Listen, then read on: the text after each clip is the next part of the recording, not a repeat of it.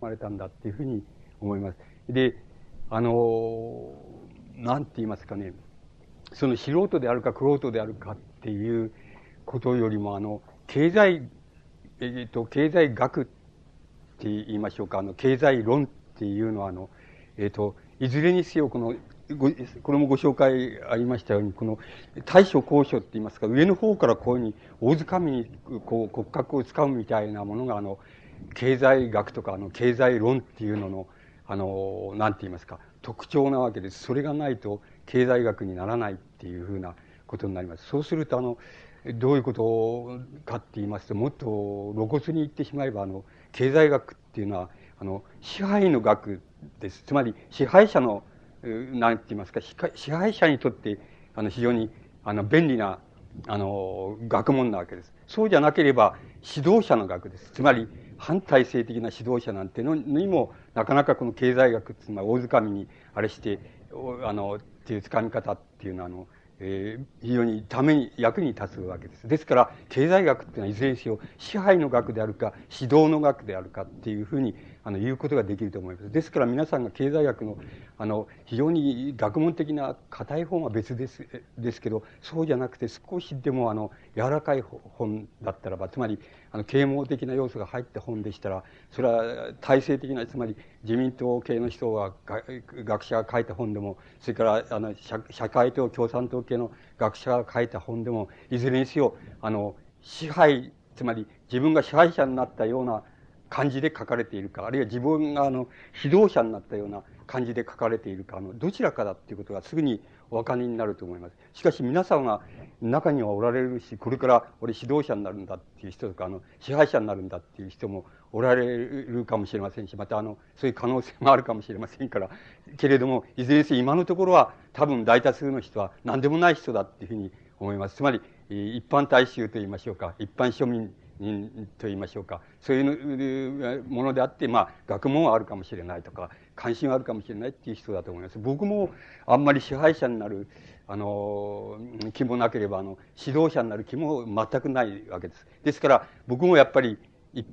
あの、僕がやるとすれば、あの、もちろん素人だっていうこともありますけど、もちろん一般大衆っていうものの立場って言いましょうか、一般大衆の目から見たら、どういうふうに見たらいいんだっていうことが根底にあのあると思います。それは僕の理解の仕方では大変重要なことで、あの皆さん、あの、大抵、あの、経済論みたいなのを流行ってるのを、どちら、どういう傾向の人でもいいんですけども、その、社協系の人でもいいし、この、自民党系の人でもいいんですね見てると、本気にすると、全部、要するに、あの、どっかで勘が狂っちゃうと思います。つまり、あの、本気にしてると、あるいは指導者用に書かれていたり、指導者用の嘘が書かれていたり、あるあるいはその支配者用の嘘が書かれていたり、またそういう関心でもって、あの、書かれていたりするもんですから、あの、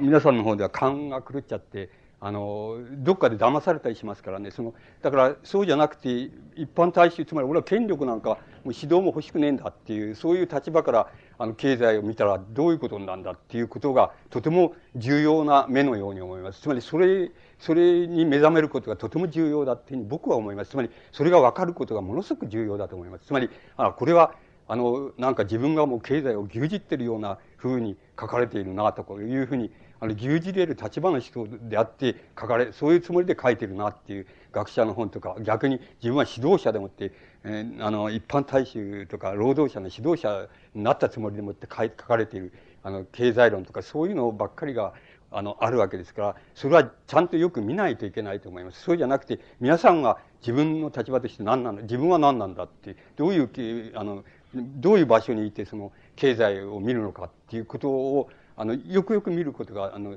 こう、大切だっていうふうに、重要だっていうふうに思われます。えっと、こういうことは専門家は言ってくれないですからね、あの、ちょっと僕は言ったわけですけども、それで、その、あの、そ、そこのところで、例えば、そういう場所からその円高ドル安っていうふうに盛んに言われているわけですけど、それはどういうことかっていうことをやってみましょうか。それからやってみましょう。入ってみましょう。それで、あの、え、円高、今円高ドル安で、円が100なんでしょう、140、50円になったりとか、1ドル140、50円になったりって言って、円高ドル安になってるわけで。して、ところでその、あの、あの、円高ドル安であろうと、え、えっ、ー、と、えー、なんだろう、円安ドル高であろうと、要するに、あの、言ってみれば、皆さんが要するに、えー、皆さんの生活が豊かであれば、あの、いいわけで、いいわけで、どちらでもいいわけなんです。だから、あんまり別に円高ドル安っていうと、っていうふうに盛んに新聞に書かれると、誰でもが円高ドル安っていうのはいけなくて、え、円安ドル高が高あのいいんだなんて思わない方がいいと思います。そんなことはどちらでも本当はいいわけなんです。どちらでも、ただ、一般大衆、つまり我々としては、我々がその豊かな生活をしてできればいいのどちらでもいいっていうことになります。だから、それは本当はあんまり重要な意味はないんだっていうことがどうしても初めに出てくるわけです。で、まあ、いずれにせよしかしど、どういうことかっていうことをお話ししましょう。つまり、そもそも円高ドル安っていうにしようじゃないかっていう話が出てきたのは、大体、えっと、学者学者さんの、えー、その考え方により、あの、いうところによりますと、1985年ですから、昭和いく何年頃だろう。えっと、その、今88年だから2、3年、3年か4年前だと思いますが、その時にあの、えっ、と、五カ国外相会議、あるいは五カ国首脳会議っていうのが、あの、ありましてね。それで、その時、五五大国首脳会議でしょうか。その、ありましてね。それで、その時に、要するに、まあ、あの、アメリカから、その、あんまり今は、その、えー、円安ドル高で困ると。それで、円安ドル高でっていうのはどういうことか、僕、ちょっと、アンチョコだからデータを書いてきましたけどね、その、えっ、と、その頃ね、えー、その頃、あれ書いてないな。その頃ね、えっと、えっとね、1ドルがね、えっと、265円なんていうふうなね、もう、もう、大、大ドル高円安っていう時があったんですよ。この85年頃。で、それからもう少し、あの、そこら辺のところ前後してましてね、201ドル230何円とか、そういう時もあったんです。で、そういう時にね、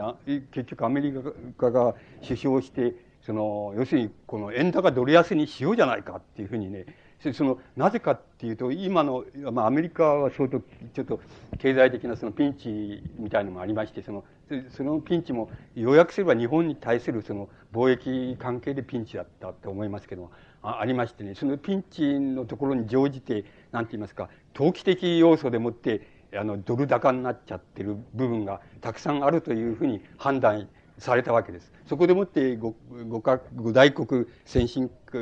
会議で、そのアメリカの提唱で、その、まあ、円とか、あの、ドイツの、まあ、西ドイツのマルクなわけでしょうけど、円、円を、まあ、目主に目標にして、その、円高ドル安の方に移行しようじゃないかっていう提唱がなされたわけです。で、提唱がなされて、それじゃあ、っていうこと、それで賛成しまして、それでそういう傾向に持っていったわけです。で、ところが、その、つまり全ての予想と、あの、予想に反しまして、その、なんて言いますか、あの、円高ドル安っていうのが、つまり、えっ、と、その五大先進国のその予想を超えて、あの、予想を超えて進展してしまったわけです。ここまで行くとは思わなかったわけです。その要因は何かって言ったら、要するに、日本の要するに、えっ、と、まあ、えー、企業って言いましょうかね。日本の企業が、まあ、優秀なわけでしょうね。それから、日本の、えっ、と、労働者っていうのは、つまり、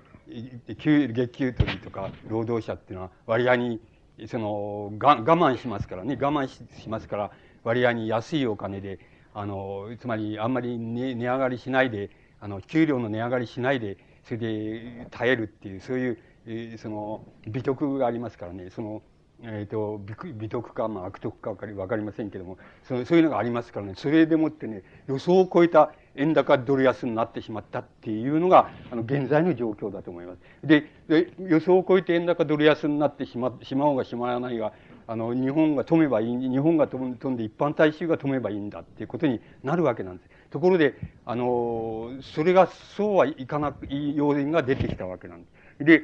あの、まず、そういうのが書いてあったから、そういう、こう、あれしましょうか、わかりやすいのが書いてあったか。こう、ビッグマックを1個買うっていうわけですね。それが1986年で、この辻村さんっていう人の本に出てたんだけど、その、えっと、か、や、わかりやすいからあれしたわけですけど、つまりどういうことかって言ったら、要するに、1986年9月の現在で、その、ワシントンでは、ビッグマック1個の値段は1ドル60セントだって、その時に、東京では370円だっていうわけですよね。つまり同じ品物がですよ。同じ品物が370円。そうだったら、1ドル60セントが370円に相当するわけで。相当すれば別にどうってことないわけですよ。円高もドル安も1万ないわけですよ。そしたら、計算すればすぐわかりますけど、16、1.6でこれを割ればいいわけですよ。そしたらば、1ドルは、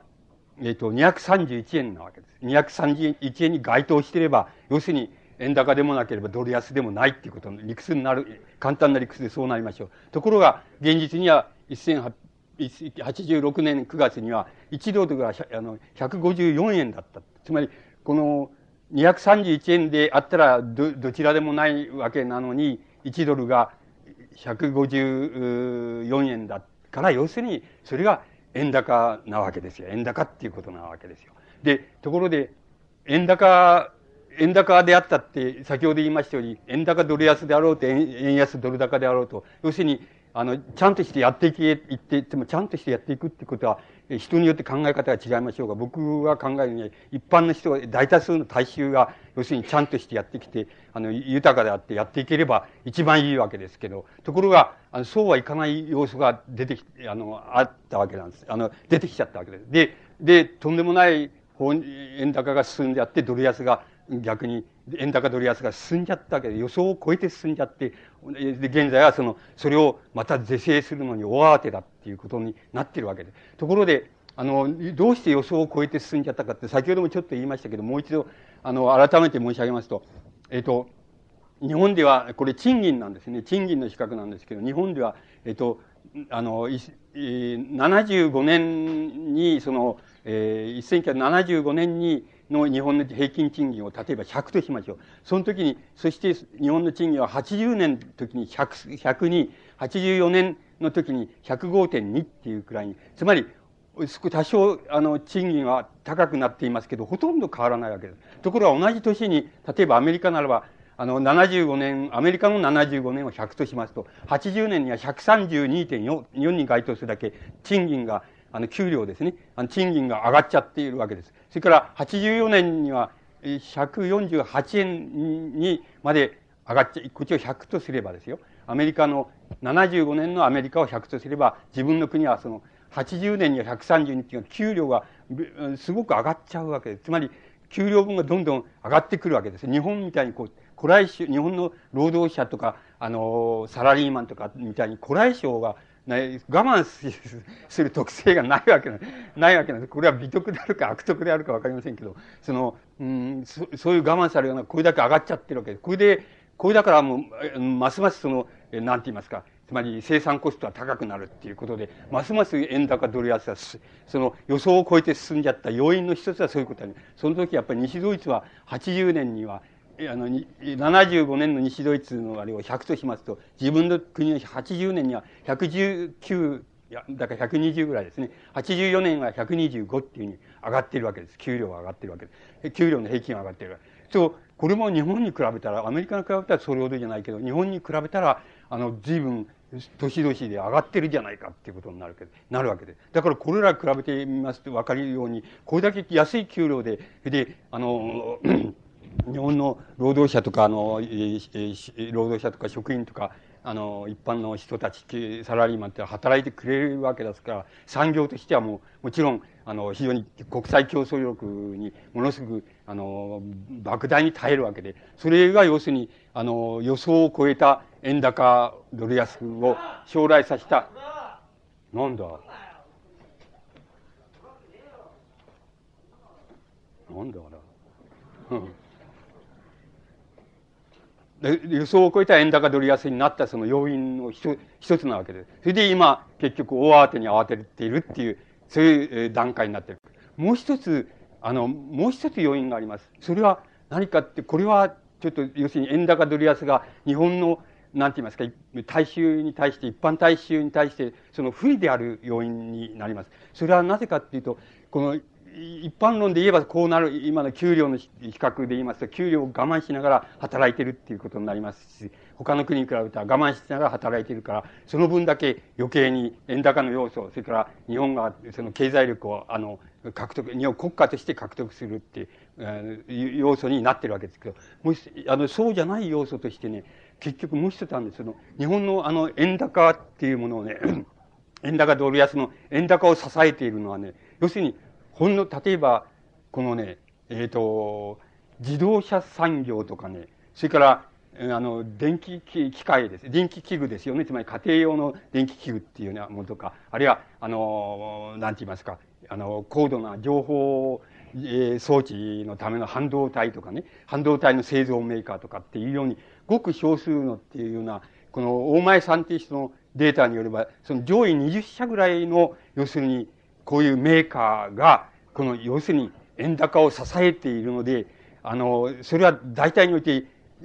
なんて言いますか、この自動車産業とか、えっ、ー、と、家庭電気器具とか、半導体とかっていう、つまり、輸出産業でもう大いにアメリカなんか行っての、世界を乗してるっていうような、そういう産業で、しかも、え、産業でその円高をものすごくこう、なんて言いますか、誘発してるって言いますか、あの、支えている、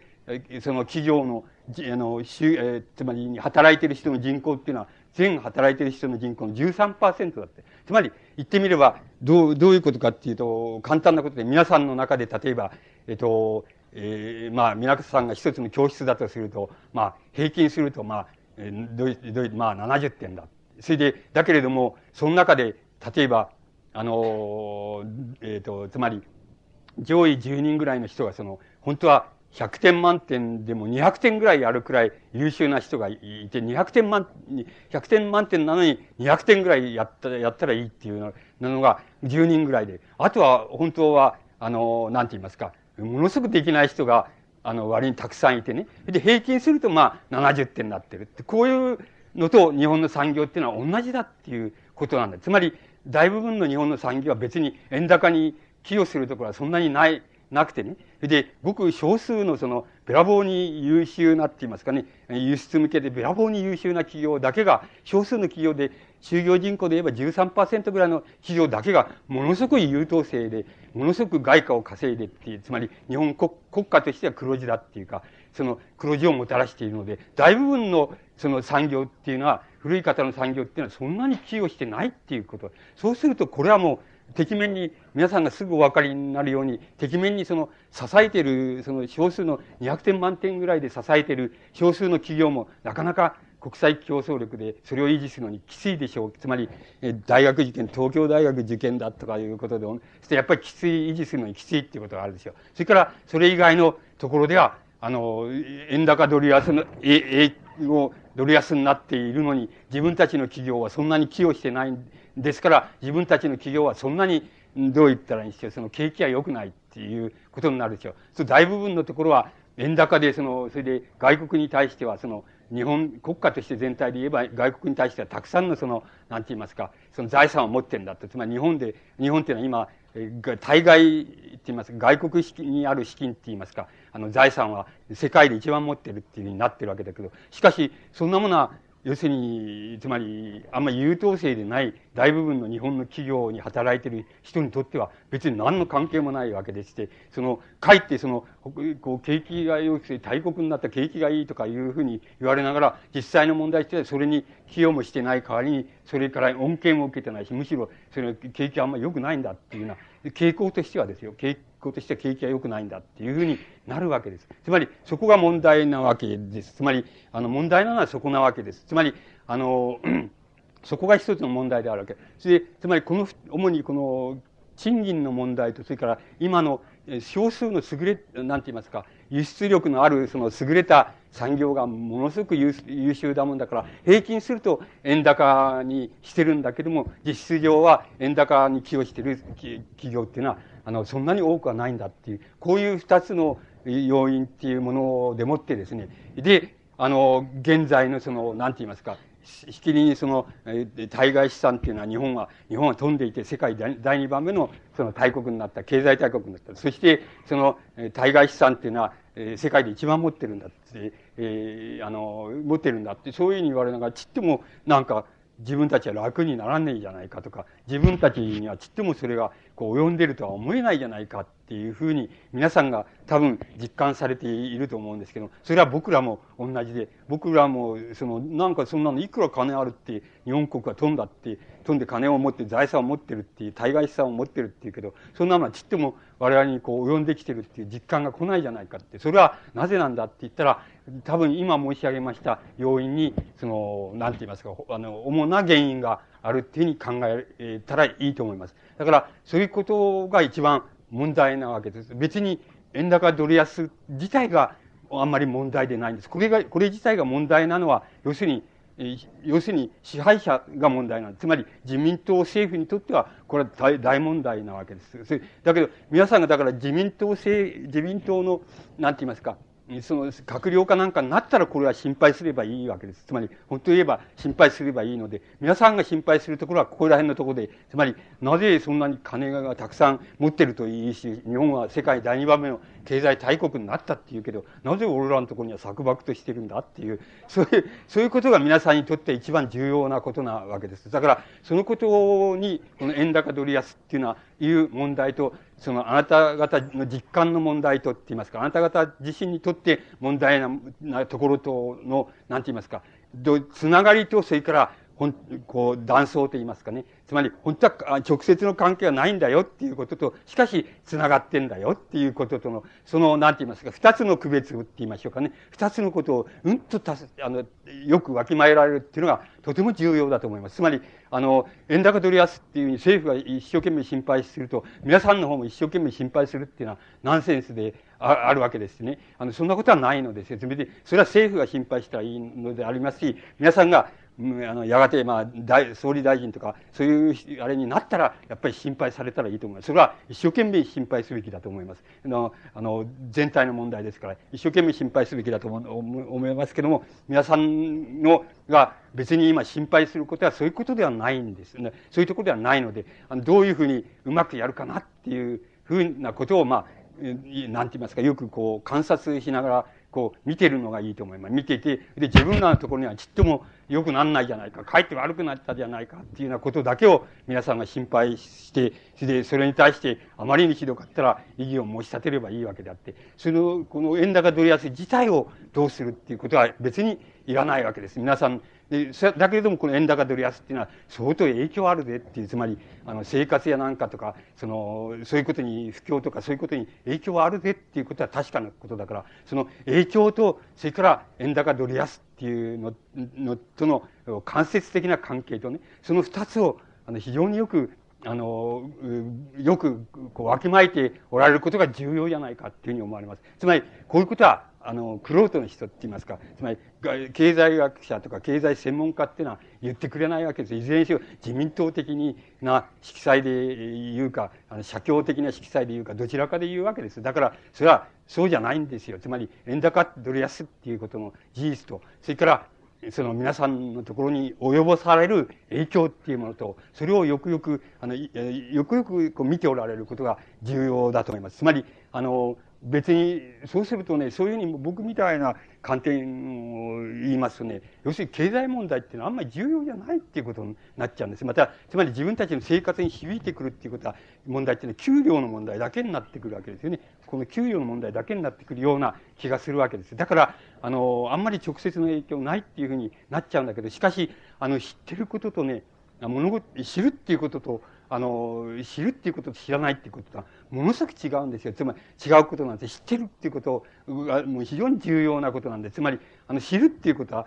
なんかそのことを超えるっていくね、超えていく一つの、なんて言いますか、あの、重要なその前提ですからね、知らないで超えることはできないのですよ。また、知らないで超えようとしたってダメなんですよ。見当が違っちゃうんですよ。あの、見当が違う反対とかやるんですよ、よく。だから、あの要するにね、あの、知ることっていうことが、まず超えることの前提になるわけですから、あの、直接関係なくても、つまりこれは支配者にとって、つまり政府にとってとか、国家の担当者にとっては、切実な問題だけど、皆さんにとってはそれほど切実じゃないんですよ。で、切実だって言うと、お前何して、何しようがないじゃない、ない、ないかと。つまり、俺がどうやったら円安に、こう、なんか寄与できるんだったって、皆さんは何も持ってないでしょう。つまり、直接の手段は持ってないでしょう。あの、せいぜい給料を我慢するくらいで、くらい、くらいで、冗談じゃないよっていうことになっちゃう、なっちゃうわけですよ。だから、そんなに別にね、寄与することはないっていうこと、寄与することもできないです。直接な意味では。だけど、要するに知るっていうことは、なんかそのこと自体、その事態とか、その現状を超えていくことの前提になりますからね。やっぱり、あの、知るっていうことはとても重要なっていうふうに思われます。で、その限りにおいては、この、えー、この二つが、二つの、えー、この国際競争力って言いますけど、あの、二つの国際競争力のが日本はものすごく優秀なもんですから、あの、要するに5カ国、えー、なんか先進国5カ国会議のその予想を超えてね、予想を超えた円高ドル安になっちゃっているわけです。で、それを今慌てて修正しようとしているわけです。それからもう一つは、この円高ドル安になったらいいんですけど、この、この2番目の要因が大きな影響だと思うんですけど、あの、日本の全経済全体が、あの、輸出産業依存型って言いますけど、あの、輸出依存型に変わあの、輸出変調型に変わっちゃったんです。つまり、みんなあの、こう、自動車産業とか、あの、家庭電気電気製品とか、半導体とか、ハイテク技術とか、そういう、つまり、少数の200点ぐらい、200点満点ぐらい持ってる、そういうのにみんな、こう、おんぶして、あの、よろしく頼みますっていうような具合におんぶしてしまうっていう形のその、あの、経済構造ができてしまったっていうことがあると、あるわけです。だから、あの、だからそれを、その、つまり、輸出依存型の経済に一人でに移行していっちゃったっていう。ことがあるわけなんです。だから、あの、今、結局、あの、政府はまた内需、ね、内需拡大って言いましょうか。つまり、その、輸出依存型の経済から、要するに、今度はそうじゃなくて、国内の需要に対して国内で消費するっていう、そういう産業の方向っていうのに、方向を変えていこうじゃないかっていうのが多分、あの、今の政府のその、なんか、あの、経済方針だっていうふうに思われます。そして、あの、着々とそれは、あの、なんか、うん、そういうふうに移行しつつあるっていうのが、経済専門家の分析です。あの、えー、そういう方に移行しつつあるっていう経済分析をやっております。それで、それを、あの、それが現状だと思います。で、これだって、皆さんには別に直接は関係ないわけです。あの、間接的にあります。多分、あの、働いてる企業が、あの、まあ、輸入型、あの、国内消費型であるか、あの、えー、こう、対外輸出型であるか、どちらかであるでしょう、どちらかの要因が、あの、何パーセントかってこういうふうになってるでしょうから、あの、そういうことで、あの、その、勤めてる会社が、あの、景気が良くなるとか、少し景気が良くなったとか、あの、輸出製品をなんか国内用にこう切り替えが始まったとかっていうようなことを皆さんが、あの、なんかお勤めのところでそれを感じられるだろうっていうふうに思われます。つまりそういう意味では影響があります。そうすると、そしてそれがうまくいけば、そのお勤めの企業がうまくいけば、多分皆さんの給料の要求っていうのは、うん、あの、よ、よりよく、より、よりたやすく通るようになりますから、だから皆さんのところにもそれは影響があるっていうような、そういう影響の仕方でもって皆さんに影響してくるだろうっていうことは確かです。それで、だから今、内需拡大型っていうのは輸出依存型で円高ドル安っていうのから内需拡大型っていうふうに移行しようっていうふうにしているのが多分あの政府今の政府自民党のあの一番経済政策の一番の要点じゃないかっていうふうに思われます。で、あのしかし、そのことの問題は、あの、よく知っていて、それが、自分たちの職場とか、あるいは学生さんだったら、その親からの送金がどのくらい減るか、増えるかっていうことに、まあ、ことを通じて、その、その問題は、あの、皆さんにきっと影響してくるだろうっていうふうに思われます。それから皆さんもちろん産業、自営業、自営してたら、それはもちろん直接に、もう、もろに、あの、こう、国内型の産業に移行してするのと輸出産業に重視しておられるのと、まあ、どちらかも、どちらもおられるとすれば、それはもう直接企業に、あの、影響が与えると思いますから、それはまあ、重要な、あの、要因となって出てくるだろうと思います。つまり、給料を支払えるか支払えないかとか、あの、潰れてしまうか潰れないかとかっていうことで、きっと大変、うん、あの、切実な問題だって響いてくるだ、来ているだろうっていうふうに、あの、思われます。で、それが、大体、円高ドル安の、あの、原因って言いますか、つまり円高ドル安は、そういうふうに、世界経済の、その、なんて言いますか、首脳部がそういうふうに決めたからそうなったんだけど、しかし予想を超えちゃって、円高ドル安になっちゃった理由は何なのか、そのために相当大当てに修正しなければならないことがたくさん出てきたっていうような、それから、あの、さっぱり対外資産がたくさんあるあるし、国家は飛んで世界第二の経済大国になったのに、ちっとも、あの、国、なんか、豊かにもならない。衣食住を、あれしてみたら、まあ、食はそうでもないんですけども、あの、いあんまり豊かにはなってないっていうような、あんまり豊かな実感はないなっていう、そういうことの、あの、原因っていうのはそういうところにあるっていうふうに、あの、お考えになったらよろしいんじゃないかと思います。まあ、専門家に言わせれば、もっとたくさんの要因を挙げるでしょうけれども、大体、大体、ここら辺のところが主要な要因ですから、ここら辺のところが原因で、今そういうふうに過剰なって言いますか、予想を超えた円高ドル安になって、あの、アーティストまでいて、それで、それがまた一数依存型になって、それをアーティストまでいて、まあ、修正しつつあるっていうのが、あの、政府が修正しつつあるっていうのは、現在の段階だっていうふうに、あの、なっているわけです。それで、次に、その、そこのところから、まあ、派生、派生してくる問題でもありますし、また別の問題だっていうふうに、あの、言うこともできる問題があります。それは農業の問題です。で、農業の問題っていうのは別に農業の問題が別にあるわけ、本当はあるわけでもないんですけども、あの、皆さんが知ってる、その、えっ、ー、と、こう、なんて言いますか、新聞とかジャーナリズムを逃がした問題として、一つは、ここの、ここから及ぼされた影響としてもあるわけで、それ、その、盛んに、そういう論議がなされてるから、その、そのことをもう一つ申し上げてみたいと思います。で、あの、ことの始まりは、例えば、えっ、ー、と、この大前健一さんっていう、とか、あの、竹村健一さんとか、そういう、あの、なんて言いますか、えっ、ー、と、自民党系のって言いますかね、自民党系の割合にラジカルな、あの、こう、なんか、論、経済、経済論をやる人がいるわけです。で、あの、お前さんは、まあ、専門家かもしれませんけど、竹さん竹村さんは僕らとさして変わり映えのしない、まあ、し素人だと思います。でも、二人の両方とも言うことは同じことを言って、それがまあ、えー、ことの、まあ、口火を切ったことの一つ、あの、始まりなんで、つまり、それは、おまあ、えっ、ー、と、なぜ、面白いから申し上げますけど、なぜ面白いかっていうことと、なぜ面白くないかっていうことを両方申し上げますが、あの、それはどういうことかっていうと、まあ、大前さんも、あの、うん、なんて言いますか、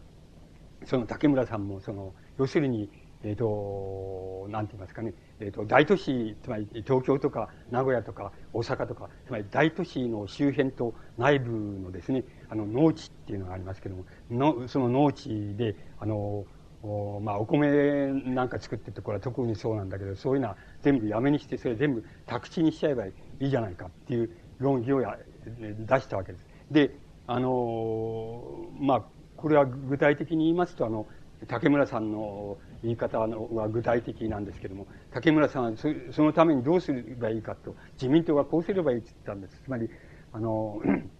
えっ、ー、と、なんて言いますか。あの、竹村さんは要するに、えっ、ー、とね、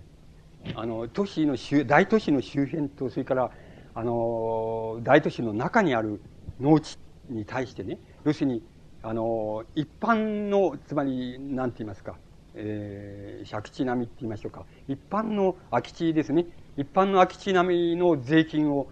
貸すようにしたらいいっていうふうに主張したわけです。つまり、農地であるっていうと、まあ、あの、えっ、ー、と、まあ、税金は安いわけです。だから、あの、それだから、まあ、あの、竹村さんは式にそういうことを書いてるわけだけども、要するに、だから要するに柿の木3本ぐらい植えといて、それでこれ農地だっていうふうにやってるじゃないかっていう、こういうのはみんな、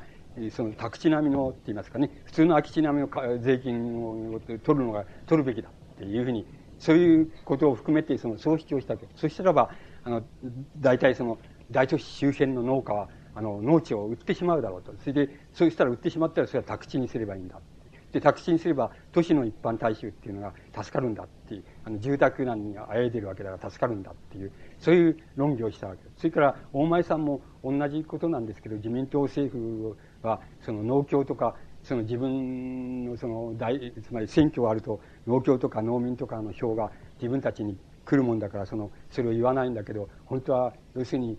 あの、自民党がその、その自分たちの体質を変えて、で、都市サラリーマンが、その自民党の票の基盤だっていうふうに変え、意識を変えなきゃダメだそれで変えておいて、それで、やっぱり、あの、都市周辺の、大都市周辺の農地、特に米作地っていうのはやめにして、それでそれを宅地にしたら、らいいんだと。そうしたらば、えっ、ー、と、えー、えー、そしたらば農家の方は、えっ、ー、と、農家の方は大体その、その土地をそういうのを売っ払えば、大体、えっ、ー、と、200年生活するだけの金がいっぺんに入るはずだっていう計算したわけです。それで、あの、えー、それで、その、あの、都市の大衆は、その、住宅難を解消されるって、こういう論議をしたわけです。そして、こういう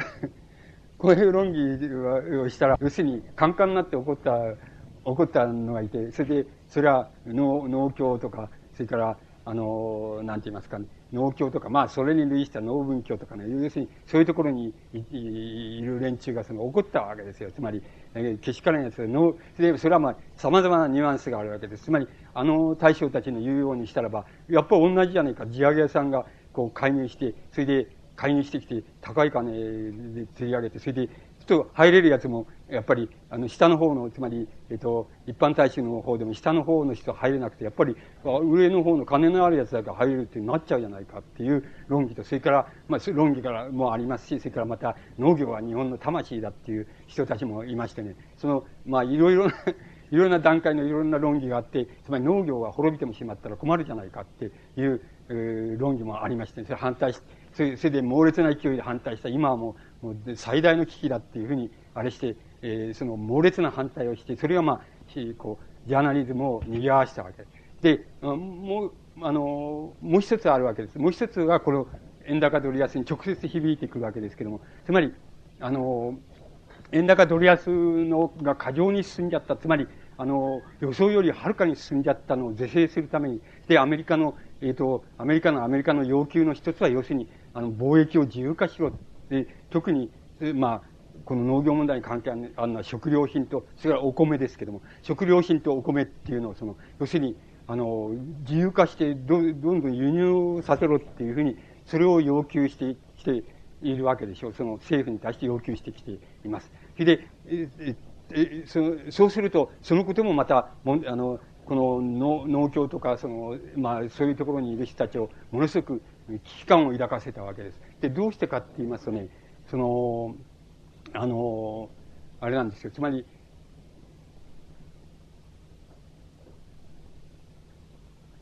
うん。あの、要するにね、えっと、あ、ここ、これになりますけど、日本とアメリカのね、米の価格を比較するとするでしょう。すると、あの、まあ、86年度だけ取ります、あの、取り、取って、ここで取ってみますとね、そうすると、生産者価格として6倍、あの、日本の方が高いんですよ。で、あの、アメリカを100とすれば600なんですよ。つまり、あの、高いわけです。だから、もちろん、同じ品質、つまり、日本、えっと、カリフォルニア米っていうのが、大体日本の割にいい米に匹敵すると言われてますけど、その、お米を、その、ここで輸入、アメリカの言う通り輸入制限を撤廃してしろって撤廃したら、大体6倍高いんだから、向こうの買うに決まってるじゃないかって。そしたら農農家なんて一挙に、一挙にダメになっちゃうじゃないかっていう、その、そういう期間が一つなんです。それからもう一つは、あの、これ消費者価格って大体2倍、2倍かそこらなんですけどね。あの、いずれにせよ、かなりな程度の、あの、価格の落差があるわけです。つまりそれだけ、ある意味では、日本、日本の政府っていうのは農業政策としては、農農家の保護、保護って言いますか、米、米の価格を、あの、あの、の保護をある程度やって、それからしているっていうことを意味してますけど、今直ちにアメリカの言う通りにしたら、お米だけ取ってきたら、あの、その、なんて言いますか、もう6倍から、まあ、消費者価格で2倍ぐらい、そのくらい格差があるんだから、向こうのを買うに、買って食べるに決まってるじゃないかって、みんなが買う、一般大使が、その、どうせ安い方買うに決まってるわけですから、あの、そしたら日本の米なんか買う奴はいない、いなくなっちゃうから、すぐに日本のお米を下げなきゃなんないじゃないかって、こういう、あの、値段を下げない。そしたら農家の経済っていうのは、直ちに大混乱を呈するじゃないかっていうのが、また農協とかその、あの、そういう、えー、農農業、農業立国みたいなことを考えている人たちの、そういう論議だった。それが、つまり、あの、こう、なんて言いますか、その円高ドル安の問題と一緒に絡んで、あの、問題になって、それで非常に、あの、ジャーナリズムみたいなのを賑わせる論議になって、皆さんの方も多分そういう論議を聞いた、聞かれたことがあると思います。つまり、そういう論議になって現れたわけです。で、あの、ところで、あの、なんて言いますか、えっ、ー、と、ところで、あの、なん、本当に農業問題にとって重要なっていうふうに、あの、ことをあれししてみますと、そうどういうことかって言いますとね、あの、要するに、昭和25年に、例えば、えっ、ー、と、農業、農業、農業関係者、つまり農民ですね、あるいは農業関係の仕事に携わっている人口は、全人口の45.2%くらい、だいたい50%近くあった。という82年っていうのは去年でしょうか。去年では9.7%だっていう、9.7%。つまりこうだけ減っちゃってるわけです。それで、今度は内訳を申し上げて、まあ、上げてみますとね、あの、専業農家っていうのは、つまり農業だけやってる、あの、ところ、農民ですね。農民は、えっと、全農業従事者の中の14.8%。つまり、15%ぐらいが農業だけをやってる人です。それから、あの、大、あと15%ぐらいが第一種兼業、つまり時々、あの、他のところへ出稼ぎに行ったりとかっていうのをしながら農業をやってるっていうのが14.82%。で、第二種兼業農家っていうのは何かって言いますと、要するに農家であって、えっ、ー、と、主人とか息子とかが、あの、サラリーマンになって、あの、とか、あの、工場のの労働者になって、要するに働いてるっていう。つまり、あの、サラリーマンであって、あるいは月給取りであって、要するに農家であるっていうのが第二種兼業農家。これが要するに69.9%。つまり、あの70%っていうのは、要するにサラリーマン農家なんですよ。農家なんですよ、現在。で、これは、えっと、皆さんがよく頭に置いといた方がいいと思います。論議、あの、その手の論議が、あの、読んだ時に参考になりますからね。つまり、あの、いかに嘘、嘘を言い合ってるかって言いましょうかね。あの、嘘を言い合ってるかっていうかよくわかります。つまりね、あの、つまり、もう、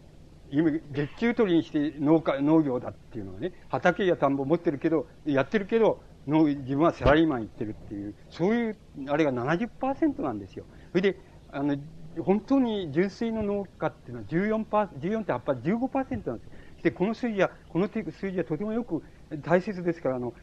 まあ、あの、記憶されて、記憶っていうか、あの、あの頭にどっか入れておられた方がいいと思います。そしたらば、そうしておいて、大体、これ、僕なんか、あの、えっ、ー、と、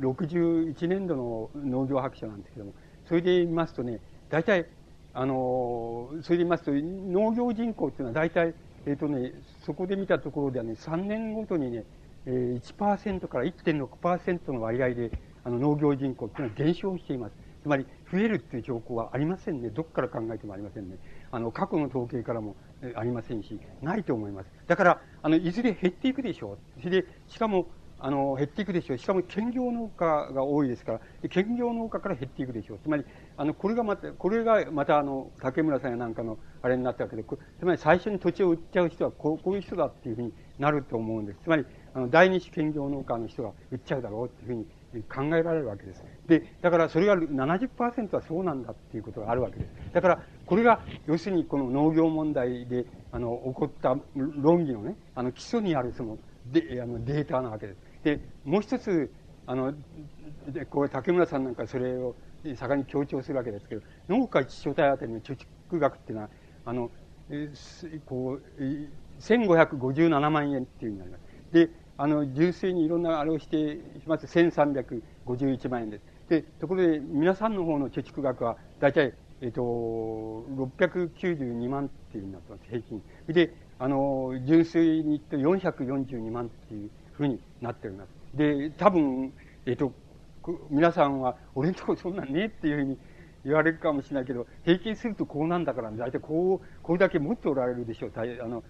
本当にこうなんか貯金通知を見せろって言ったら、ちゃん、大抵このくらい持ってると思います。あの、えっ、ー、と、それ、だけど農家はこのくらい持ってるわけです。で、これも、えー、これも要するに、あの、なんて言いますか、あの、竹村さんのその、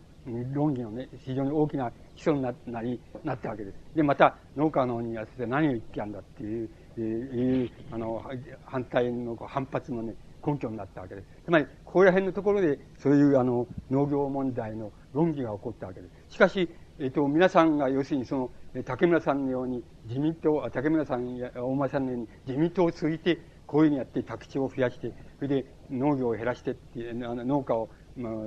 大都市の周辺からね、あの、農家、特に米作のあれを減らしてっていう、え、竹村さんや大前さんの論議と、それから、えー、けしからんっていう、ああいうとんでもないやつだって、その自民党の反動どもがとかっていうわけで、農協とか、あの、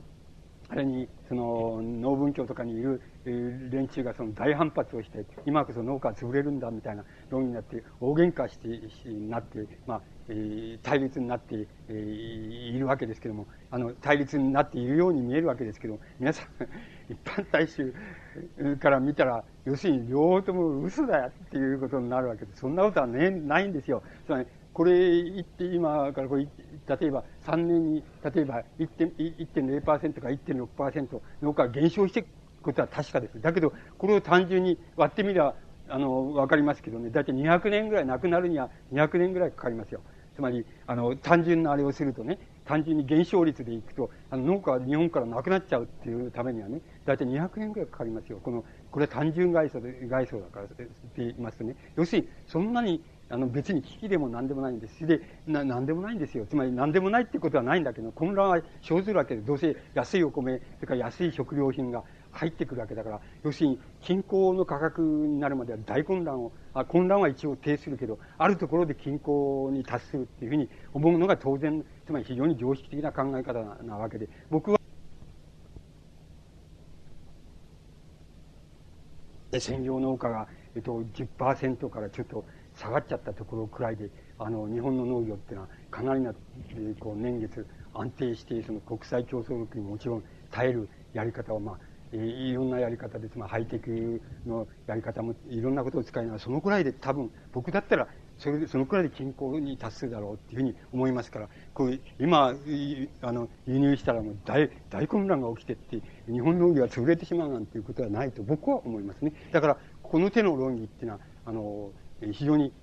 誇張を含んで、いずれにしろ指導者がなりたいやつと、それからあの支配者なりてえやつが、要するに喧嘩してるっていうわけですよ。だから、両方とも誇張するわけですよ。だから、皆さんはこの、この種の誇張には入らない方がいいと思います。皆さんが入らない方がいいと思います。つまり、あの、支配者と指導者支配者になりたい人の言うことと指導者になりたい人人の言うこととの対立っていうのには、あの、まあ、切実には違いないから対立しているわけだけど、しかし、あの、それ、そのまんまが自分のなんて言いますか、自分の、なんて言いますか、こう、あれだっていうふうに思わない方がいいと思います。それ、それ、ある程度それとは自分の立場って違う、一般大衆の立場違うよって、あれは指導者と支配者の喧嘩だって、自分らとは違うよっていうことを、あの、はっきりその、踏まえてた方がいいと思います。その上で、切実なところは切実っていうふうに考えられた方がいいと思います。つまり、例えば宅地問題、つまり住宅問題とか切実ですけど、それはそういうふうに考えられた方が僕はいいと思います。で、あの、僕はそう思います。だから僕らが一般大衆の場所から見れば、要するに農家って多分今14.8%ぐらいでしょ。だからこれが多分10%ちょっと下がったところで、いくら貿易自由化しようが何しようがそこら辺のところで多分均衡点に達して日本農業は、あの、やっぱり、あの、相当いい、あの、あれでもって生産性でもって、生産性とあの製品の質でもって、大体対抗していくだろうって、あの国際競争力に耐えだろうって僕は常識的に考えて、考えます。だから、これらの論議っていうのは、あの、やっぱり、あの、支配者と指導者の論議であって、で、皆さんが、それは支配者になるか指導者になった時に、その、どちらかに、あの、加担されたらよろしいのであってね、あの、今のところはそういう加担されない方がいいと思います。つまり、あのもっと冷静に見ておられた方が、あの、いいと僕は思います。それで、あの、これが大体農業で、じゃあ、例えば、あの、大前さんとかの、竹村さん、つまり、えっ、ー、と、僕らの言葉で言えば、ラジカルなその、うん、保守主義なんですけど、あの、まあ、自民党系の人、自民党たのがやってくれることを頼みにしている、あの、人だと思いますけど、それは、あの、なんて言いますか、あの、その人、あの、その人たちの論理っていうのはどこがダメかっていうことを、まあ、あの、考えるわけですね。よくよく考えるわけです。あの、よくよく考えますとね、それはね、こうだと思うんで、つまりね、この人たちはね、あの、あっさり、つまり事態を、ね、あっさり考えすぎるような気がするんです。例えば、あの、まあいいですよ、その、えっ、と、あの、大都市の周辺のね、あれを税金を、あの、農地の税金を、その、普通の空き地並みの税金に上げてしまえって、そしたら必ず売っちゃうからっていう、竹村さんのやり方ですね。それを自民党がやれば、直ちにそういうのが言っちゃってね、それは宅地になる決まってるっていうそういうふうに言ってますけども、あの、僕は、僕が思うのには、あの、そういう、つまり竹村さんと、とか、あの、大前さんの論議には、あの、様々なね、段階があると思う。段階のやり方あってね、あの、言い方があって、それで、竹村さんの言い方はその中間の策だと思う。中間の考え方だと。そして、もっと本当にラジカルな考え方を取るとすれば、あの、自民党が取るとすれば、あの、自民党が、例えば、あの、都市周辺のね、都市内部のその、えっと、農地、農耕地ですね。農地を全部、例えば自民党が買い上げてね、買い上げて、それで国営のあの、住宅をいっぱい建てて、建てて、それで、あの、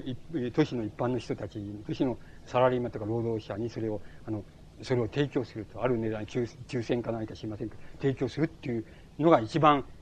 なんて言いますか、厳しいやり方ですよ。つまり、そういうふうに、それを強行しちゃうっていうのが、あの、それ今の問題、一番厳しいやり方これ、一番緩やかなやり方っていうのは、ほっとくっていうことです。あの、ほっとくって、ほっとくっていうのが一番緩やかなやり方です。ほっとけばどうなるかって言えば、あの、だ、多分大都市周辺の農家っていうのは、黙ってても土地を売っていくだろうと思います。あの、土地を売っていっちゃうと思います。もちろんその間に地上げ屋さんが介入して、かなり高いと、高い金でもって、それを買い取るっていうようなことで、あの、ほっとけばそうなって、それで、あの、宅地になっていく、だんだんなっていって、都市は膨張していく、農地は、あの、縮小していくっていう、そういう形が自然に取られていくだろうっていうふうに思います。ほっとけばそうなると思います。それから自民党が意識して、あの、それ都市周辺の農地を買い上げるって、こういうふうにやったらば、そしたらば、買い上げて自分、国営でもって、あの、住宅を作るって、作って、アパートとかマンションを作って、そこに都市のサラリーマンとか労働者のうちがない人入れるとかって、こういうことをやったら、あの、それは相当ラジカルなやり方になります。で、あの、竹村さんが言ってるやり方は、その中間の中間のラジカル度って言いましょうかね。そういう意味を持ってるっていうふうに思います。ところで、あの、これは、ほっとくれっていうなら別ですけども、あの、ですけども、竹村さんの言い方、つまり、都市周辺のあの、農地に、あの、宅地並みのその、課税をしろってしてしまえっていうふうに、そういう、例えば、その竹村さんのそういう言い方で言われていることでも、もし、あの、これを僕、あの、例えば自民党なら自民党、自民党じゃなくてもいいです。共産党でも社会党でもいいですけど、それが実行したら、僕やっぱり相当血を見るまではないけど、相当、あの、きついことになるような気がするんです。つまり、あの、日本人っていうのはダメダメなわけですよ。つまり、あの、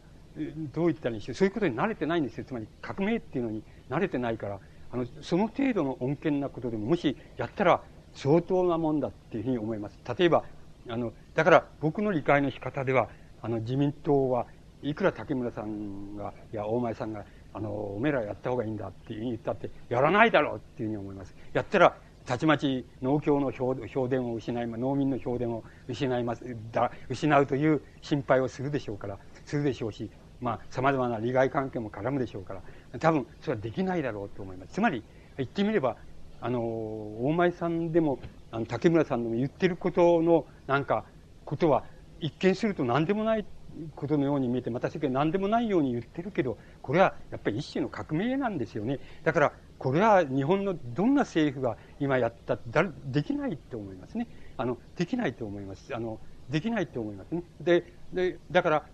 多分、多分それは、あの、行われないでしょうっていうふうに僕は思いますね。あの、思います。で、これは、それじゃあ、ね、誰でもいいし、自民、あの、社会党でも共産党でもそれやるかって、やれるかって、それは、この人たちもできないですね。この人たちは、あの、なんていうんだろうね。あの、つまり、社会の、つまり現在の対極的な問題は何なのかって全然わかんないですからね。あの、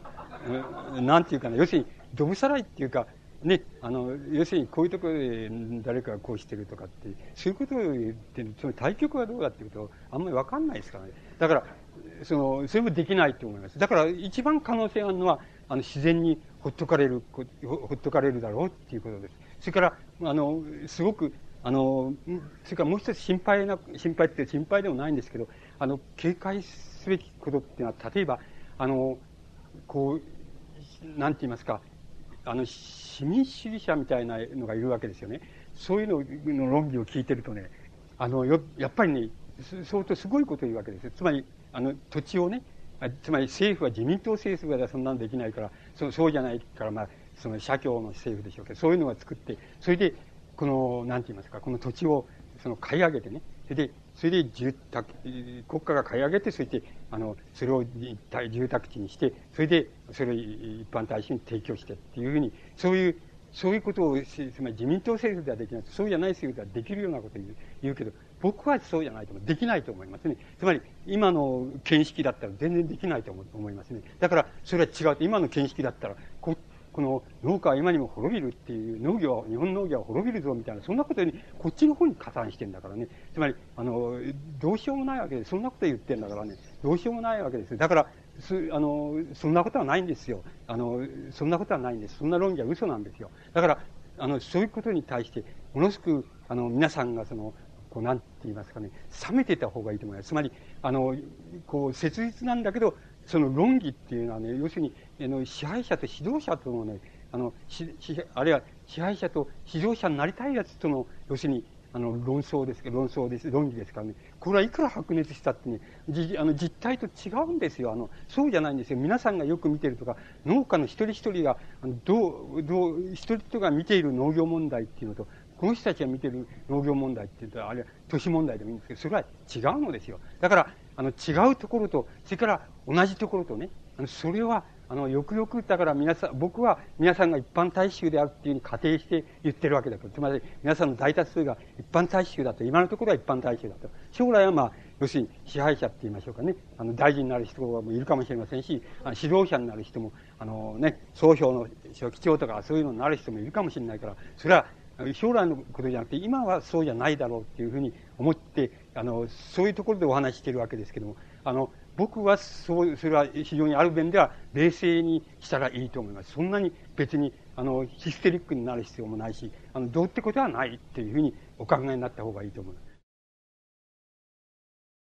そうしますと、え先ほどから申し上げてきました、その、円高ドル安っていう問題と、またそれに絡んで、あの、国内で、つまり、じゃあ、これ、円高ドル安は、やりすぎだ、やりすぎだから、これを是正しようなんて、また、国際、その、なんて言いますか、一種の国際抑圧力と言いましょうか、そういうのが来た時にどうするのかっていう、そういう論議っていう、あの、ものとね、農業の論議とは重なって出てきてる現在の経済問題のその主要な論議の観点っていうのは、そういうところに、あの、ポイントがあるわけです。つまり、そうすると、その、まあ、もう今までだと申し上げましたけどね、で問題は何なのかっていうことがあるわけです。問題は何なのかっていう問題、ことになるわけです。つまり、例えばね、これでもって日本農業は潰れるじゃないかって、これ、これ輸入したら潰れるじゃないかっていうような論議をね、極端に推し進めていきますとね、一種のね、なんて言いますかね、国家主義になっちゃうんですよ。それから、市民主義者みたいに、要するに、あの、社協がこうなんか、政権を取ってね、そうしてもって、その宅地問題でもこう、なんか国家がそれを買い、宅地を買い上げちゃって、で、それに、こう、なんて言いますか、あれを建てて、マンションを建ててみたいっていう。そうするとね、要するに、なんて言ったらいいんでしょうね。あの、一国、つまり一国社会主義になっちゃうんです。つまり一国社会主義、国家社会主義になっちゃう、社会国家主義になっちゃうんです。で、あの、ファシズムっていうのは社会、あの、国家社会主義っていうのはファシズムなんですけども、あの、これは反対にスターリニズムっていうのは、あの、社会国家主義なんです。これはもう紙一重なんで同じなわけですよ。あの、だから、そういうふうになっちゃうんですよ。だから、僕が、なんて言いますか、もしイデーとしてって言いますか、あの、理念的な問題として、実感的な問題じゃなくて、理念的な問題として言いたいことは、あの、その種の論議は眉唾ですよっていうこと、あの、で、それからもう一つは、やはり日本の、現在のその、なんて言いますか、現在、将来もそうかもしれないんですけど、あの、日本の政党っていうのは、あの、この進歩的政党も保守的政党も、あのそうい。う、なんて言えばいい、確固たる、その農業、あの、構想を持って、それで、あの、これ、タクシー、えっと、都市周辺のタクシーを、例えば、あの、全部その買い上げるな、買い上げるっていうのは、買い上げてそこにマンションとかアパートを作るっていう、国家が作って提供するっていうような、そういうことをす考える場合にはね、あの、考える場合には、例えば、じゃあ、あの、それでもって、ポシャっちゃうような農民がいたら、それに対する保証はこういうふうにやって、で、こうするんだっていうようなことを明瞭な方針として出してね、それを、で、あの、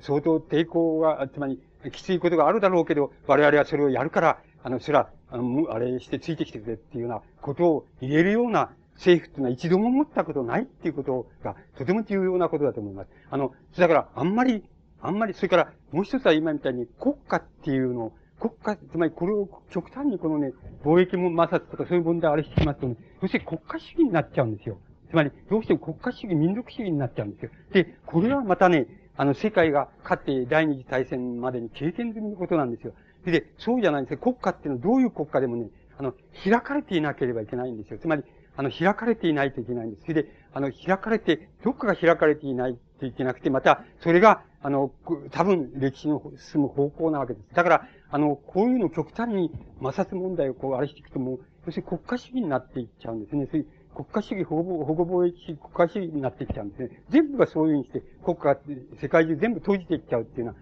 風になってしまうんです。だから、もし僕が、あの、つまり一般大衆、皆さんが一般大衆であるっていう過程のもとにお話して、もし、その一般大衆だって理念を持った方がいいですよ。つまり、ある思想を持った方がいいですよって言ったら別に、あの、社協か自民党かっていうのは思想じゃないんですよ。そうじゃなくてね、あの、要するに国家っていうのはだんだん開いていった方がいいんですよって。で、だんだんだんだん歴史の過程でなくなっていった方がいいんですよっていうことは、一つの、あの、なんて言いますか、思想だと思います。一般大衆が持って、現在のところ持っていい思想だっていうふうに思います。だから、皆さんは、今は、そのね、今、紆余曲折あって、国家主義的になったり、貿易摩擦でやろうでも、あの、アメリカやろうとかいうことで、その、茶化、や、やることも一時的にはあるかもしれないけども、あの、対極的には歴史は、あの、国家を開いていくっていう方向に行くんだっていうことは、一般大衆の皆さんでも持った方が僕はいいと思います。あるいは持ってた方がいいと思います。そうじゃないとね、やっぱりとんでもない、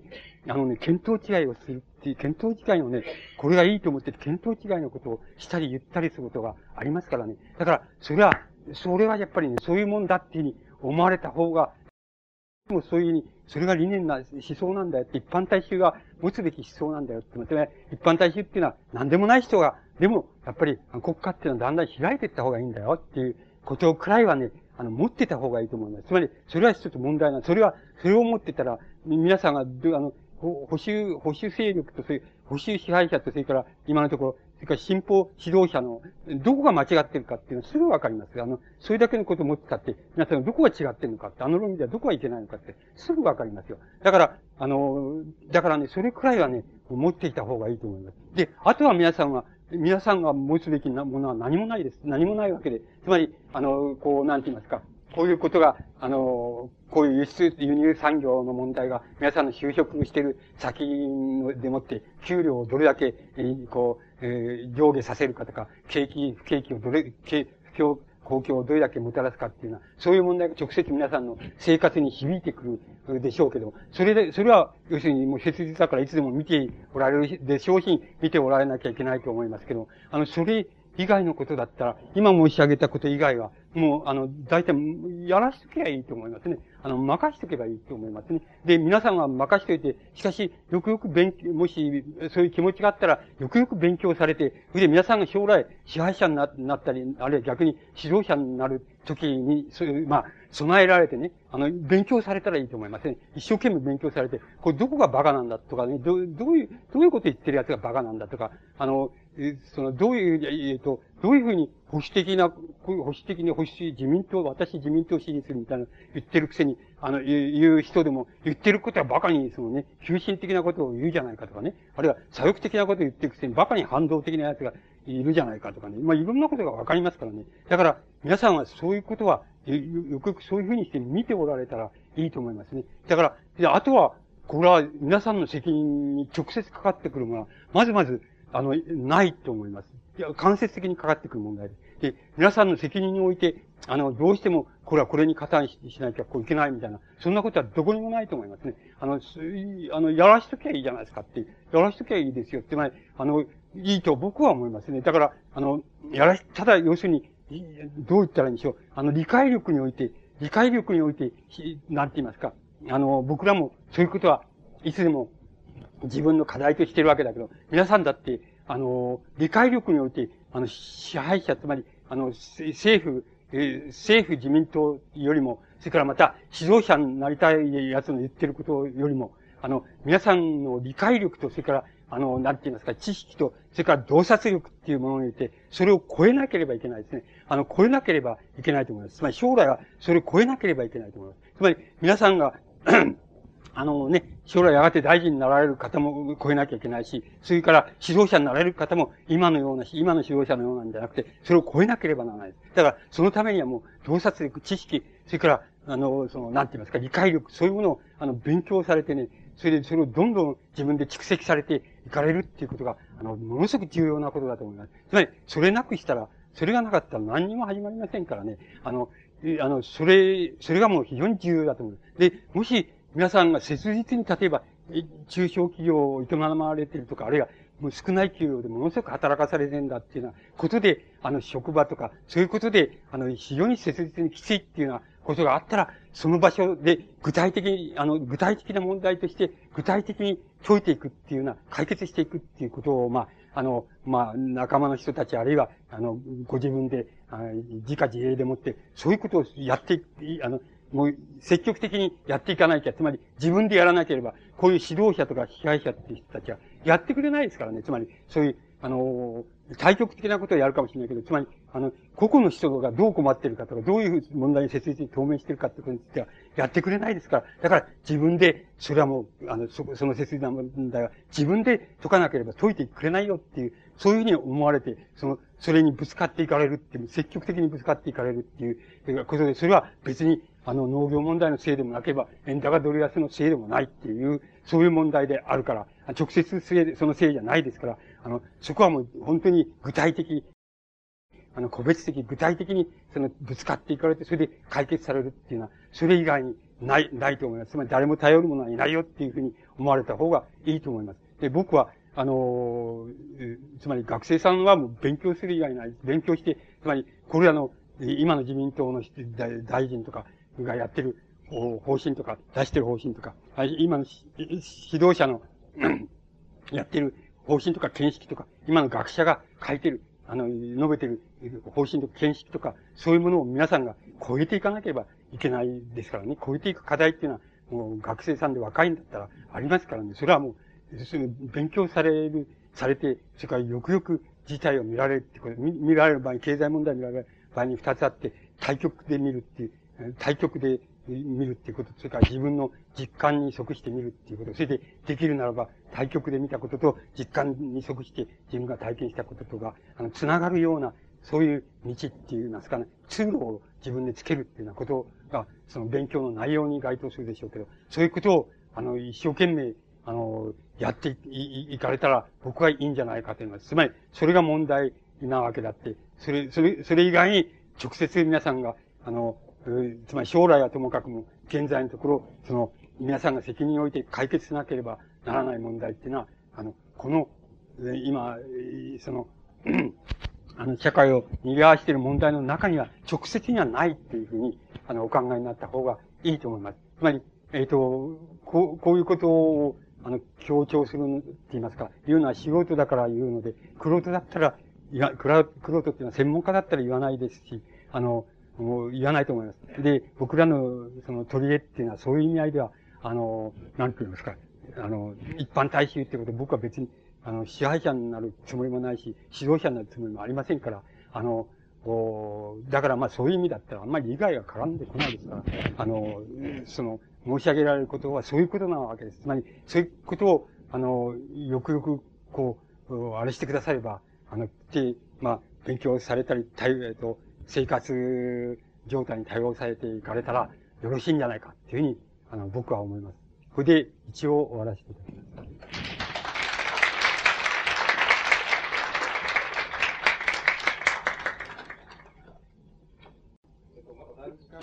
あ、どうぞどうぞ。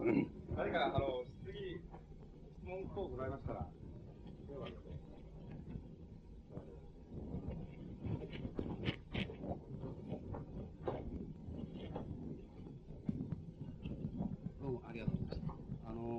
経済という、まあ、枠組みといいますか、あその図式が、まあ、をその支配者ないし指導者が作り出した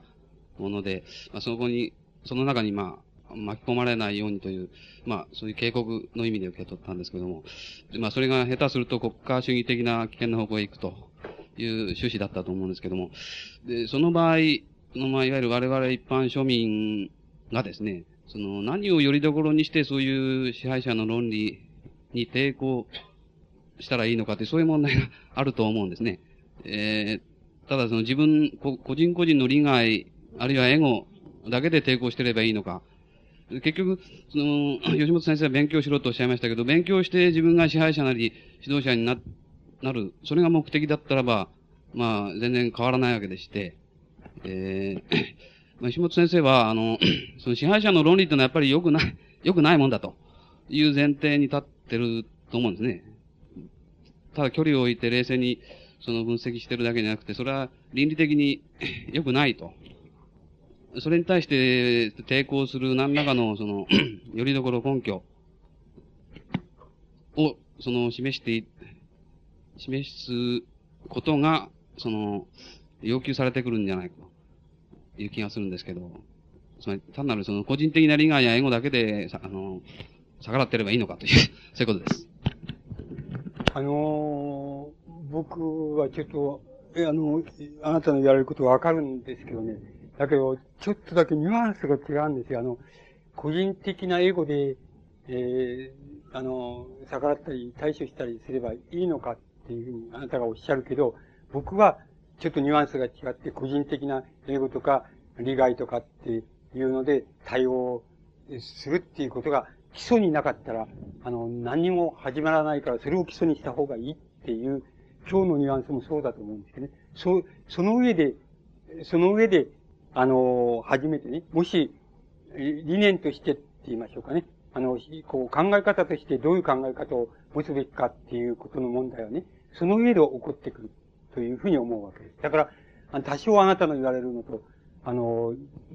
あの、多少のニュアンスが違うような気がします。つまり、基礎にあるのは、あの、もう個人的に当面している問題にどうやって対処したらいいんだって、生活が困ったら、それをどうやって切り抜けたらいいのかっていうのは、そういう問題が基礎になかったら、基礎にあるべきなんだっていうふうに、あの、そういう、それが基礎になければ始まらないっていうニュアンスになりますね。その上で、もし、もし、その上で、ゆとりがあるとか、の、あの、違う次元、次元で自分に、あの、何か考え方っていうものを持ちたくなったんだって言いましょうかね。その上で持ちたくなったんだっていう問題があるとすれば、あの、その上で、それを、あの、その問題が、あの、探求されるって言いますか、追求されるっていうことになるんじゃないでしょうか。あの、だから、その問題、だから、あなたの言う通りだっていうふうに言ってもいいんですけども、どう多少どうもニュアンスが違うような気がする。そのニュアンスの違いっていうのは、それどういうところに現れるかっていうと、あの、なんかほら、僕のなんて言いますか、その、思想みたいなものを、まあ、僕の思想みたいなものを言ってもいいんですけど、言っちゃってもいいんですけど、それは、それを言わないで、言わないで、あの、なんて言いますか、あの、できるだけ普遍的な問題。っていうのは、一人がどういう思想を持ってるかっていう問題じゃなくて、普遍的な問題としてできるだけ言うとすればね、あの、こう、こういうのは基礎だと思うんで、つまりね、あの、えっ、ー、と、日本はまあ、つまり、あの、5カ国、先進国5カ国会議みたいなって、先進国っていう中に入って入れられているというように、あの、現在の世界では先進的な、あの、社会なんですよね。で、もっと具体的に言えば先進的な資本主義の社会なんですよ。で、先進的な資本主義の社会っていうのは、あの、個別的に当面している、つまり、それぞれの国で当面している、5カ国、それぞれ当面している問題と、雇用の問題と、それから、あの、先進的な資本主義と言いましょう、社会と言いましょうか、が、全般的に当面している問題と、まあ、二つあると思いますけれども。で、その問題の中で、今差し当たってあなたが、あの、えー、と、今言われたね、質問されたこととね、あの、関連したことを、関連したことをね、で、申し上げるとすればね、えっと、一つ申し上げればいいんじゃないかと思うんですけどね。あの、うまくあなたが理解してくれるかどうかわからないんだけども、あの、先進資本主義国、あるいは先進的な社会では、あの、どう言ったらいいんでしょう。例えばね、あの、うん、例えば、あの、なんて言いますかね、えっ、ー、と、まあ、何でもいいですよ。総評でも何でもいいし、国鉄でも何でもいいですけど、そういう労働者っていうのがいますね。労働者の組織みたいなのがありますね。つまり、組織労働者みたいなのがありますね。それから、あの、組織されてないけれども、労働者もいますね。それから、少人数の、あの、そんなとこ入ってない労働、組合っていうのもありますし、それがあるわけでしょう。そうすると、あの、つまり先進資本主義社会でね、あの、新たに出てきた問題っていうのはね、要するに、あの、組織的な労働者、あるいは労働者ですね。あの、労働者というものとね、それから、その、一般大衆ですよね。あの、この一般大衆っていうのは非常に曖昧な言い方なんで、今では、その組織労働者といえども一般大衆であるっていうふうに言える部分がたくさんあるわけです。つまり、昔は、こう、社会、ね、市民社会の枠があるとすると、労働者っていうのは、枠から起こった人たちが労働者っていうに、で、肉体を使って、あの、あれしてるより以外ないみたいな、そういうのが労働者っていう規定だったけど、先進社会、資本主義社会では、そういう、えー、資本主義の初期に規定した、あれが、すこぶる曖昧になって、あの、全部が曖昧になる市民社会の中に全部入っちゃってきてるっていうのは、もちろん少数のあれがいるんですけども、あの、入っちゃってきてる。組織労働者っていうのも、同時に消費の場面でいくと、あの、一般大衆の中に入っちゃってるっていうのは、そういうことっていうのは、先進社会、あの、資本主義社会では起こりつつあるわけですけども、あの、そういう場合に、あの、つまり、労働者っていうのはあなたのおっしゃるあれで言えば、あの、庶民プラス、あの、なんか考え方をも、も、持ってるもの、あるいは持た、持つべきだとされているものっていうのは、まあ、労働者っていうものだとすれば、あの、その、そういう、その、労働者っていうものと、それから一般大衆とか、あるいは自分の中における労働者と自分の中における一般大衆とか、あるいは、あの、どっかで働いて何かを作って、給料をもらってる自分と、それからどっか、なんて言いますか、あの、休日、休日に、あるいは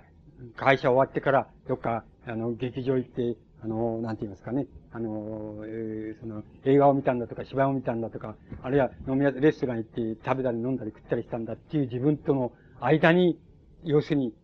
間の自分の中における自己矛盾でもいいわけですし、また、あの、一般大衆と労働者との対立でもいいんですけど、そういう矛盾が、あの、親しすっていう場面がね、場面が要するに現れてきている、来るっていうことがとても大、重要なあの、先進、あの、資本主義社会の透明している、新たな問題だと思います。で、その問題に対して、あの、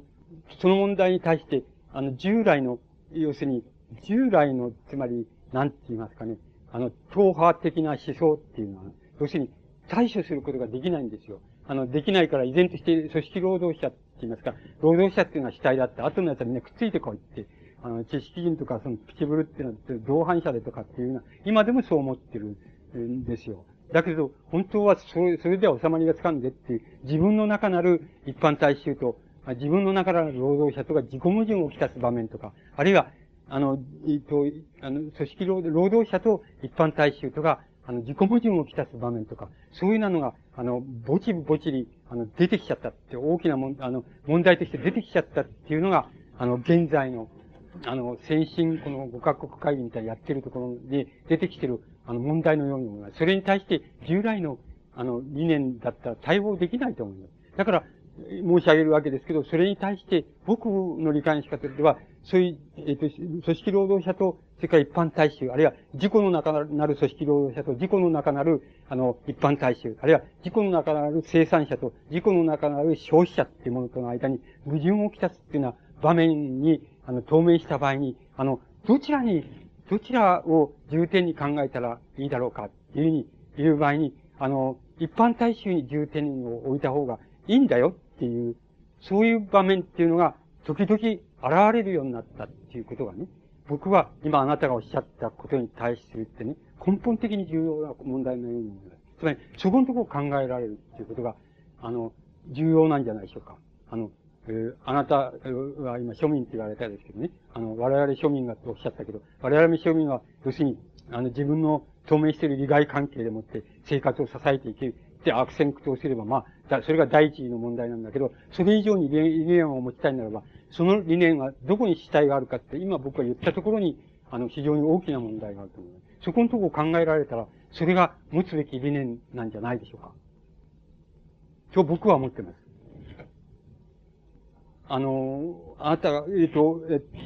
今理解してくれなくてもいいんですけど、あの、ちょっと、それは考え、あの、考えてみてくださったらいいと思います。あの、それは重要な問題で、問題で、やがて割に普遍的な問題として現れてくると思いますから。あの、それは、今わから、急にわからなくても何でもいいんですけど、あの、それは僕はそういうことを言ったぞっていうことは、あの、で、ちょっと考えてくださったらとてもいいと思いますね。あの、私もそ、そんなにその、先生の意識とはずれてるとは思わないんですけれども、えー、つまり、日常的にそういう、まあ、権力者なり、指導者なりの、その論理っていうのは、こう、あるわけですよね。そこに巻き込まれないためにということであれば、うん、その、差し当たり、まあ、勉強して、知識を持って、冷めた目で見る。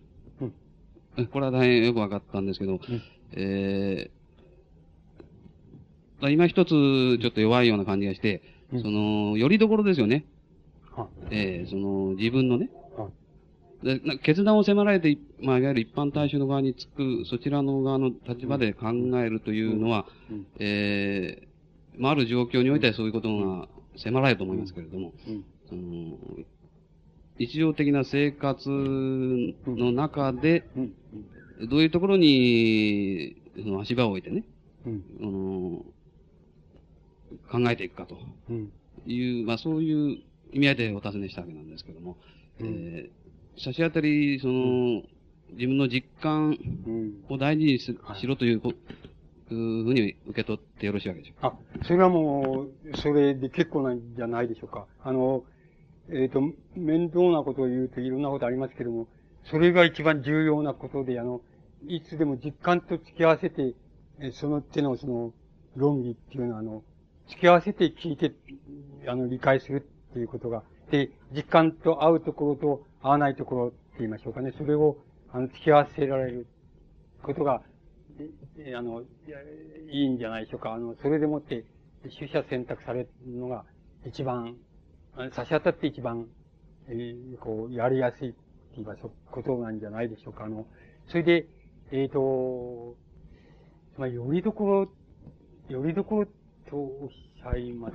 けれども。つまりですね、はい、そういう圧倒的な力を持った、組織なり流れなり、はい、権力なりに対してね、自分を失わないということは、これは口で言うのは簡単ですけども、はい、相当、なんて言うんでしょうね、その、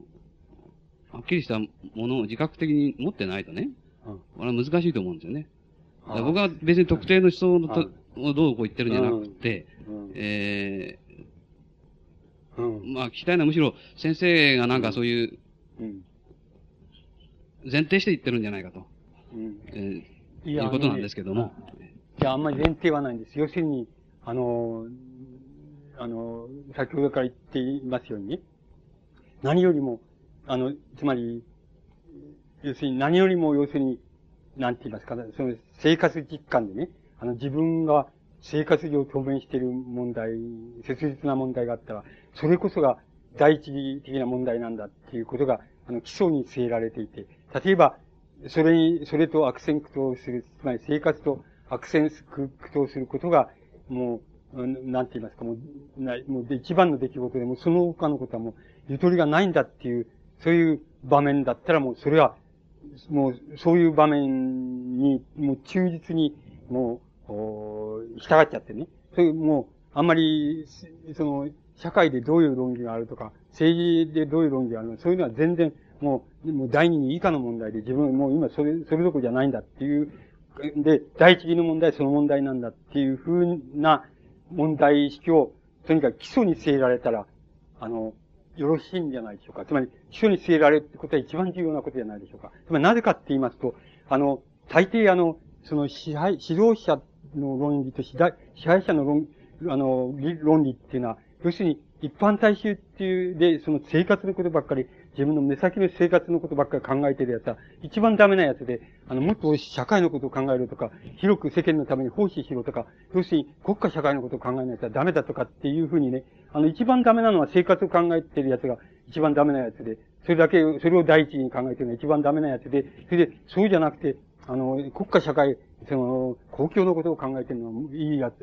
それよりもいいんだみたいな、価値、もう一人でね、価値観の序列があるんですよね。ところが僕は違うんで、僕は反対なんですよ。僕の価値観の序列は。全然反対なんですよ。つまり、あの、何にもし、つまり、あの、自分の生活のことをね、第一としても、それ、それにも24時間取られちゃって全部取っちゃっても、あと他のことで全然関心ないんだって、また関心を持つ余裕がないんだみたいな、そういうもの、人がいるかどうかは別として、あの、そういう人の、まあ、なんて言いますか、そういう人が、やっぱりあの、価値観のね、あの、価値観の原型だっていう僕は考えてるわけ。原型だって、それで、だけれど人間っていうのは、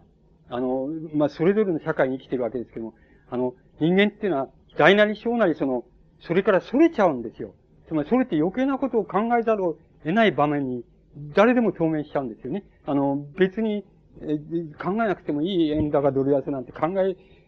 考えざるを得ないようなところに透明しちゃうわけですよ。で、で、読まんでも良い本を読んだりとかっていうふうになるわけで、その、どうしてもなっちゃうわけで。そうすると、それはあの、僕の理解の仕方では、あの、やむを得ない逸脱なんですよね。あの、価値からの逸脱なんですよ。だから、皆さんはその、僕はそうなんですよ。僕の価値観はそうなんですよ。あの、逆さまになってるんですよ。だから、あの、この、なんて言いますかね、あの、僕、まあ僕みたいな一番ダメなやつで、つまり、旅芸人なんで、なわけですけども、あの、要するに、あの、そうで、あの、要するに、自分の生活だけを考えて、それに対処して、その生活にまつわることなら一生懸命考えるけど、それ以外のことあんまり考えたことないんだっていう、そういう人が要するに、現、あの、価値観の生き方の原型になっていてね。それ、しかし、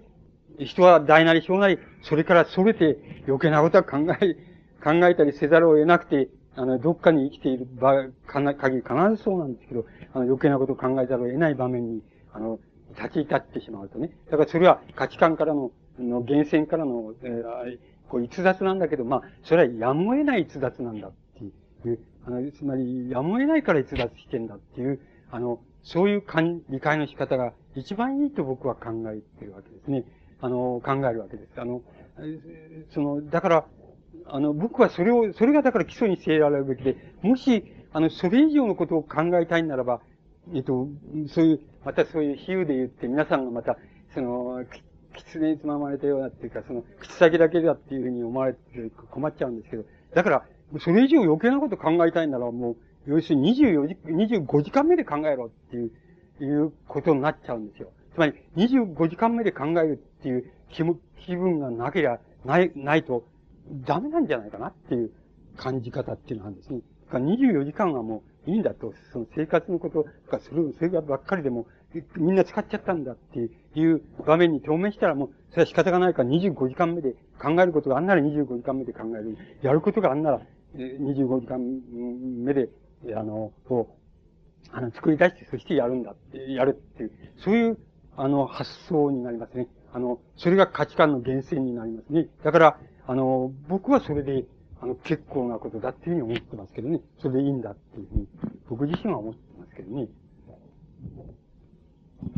どうも、ありがとうございました。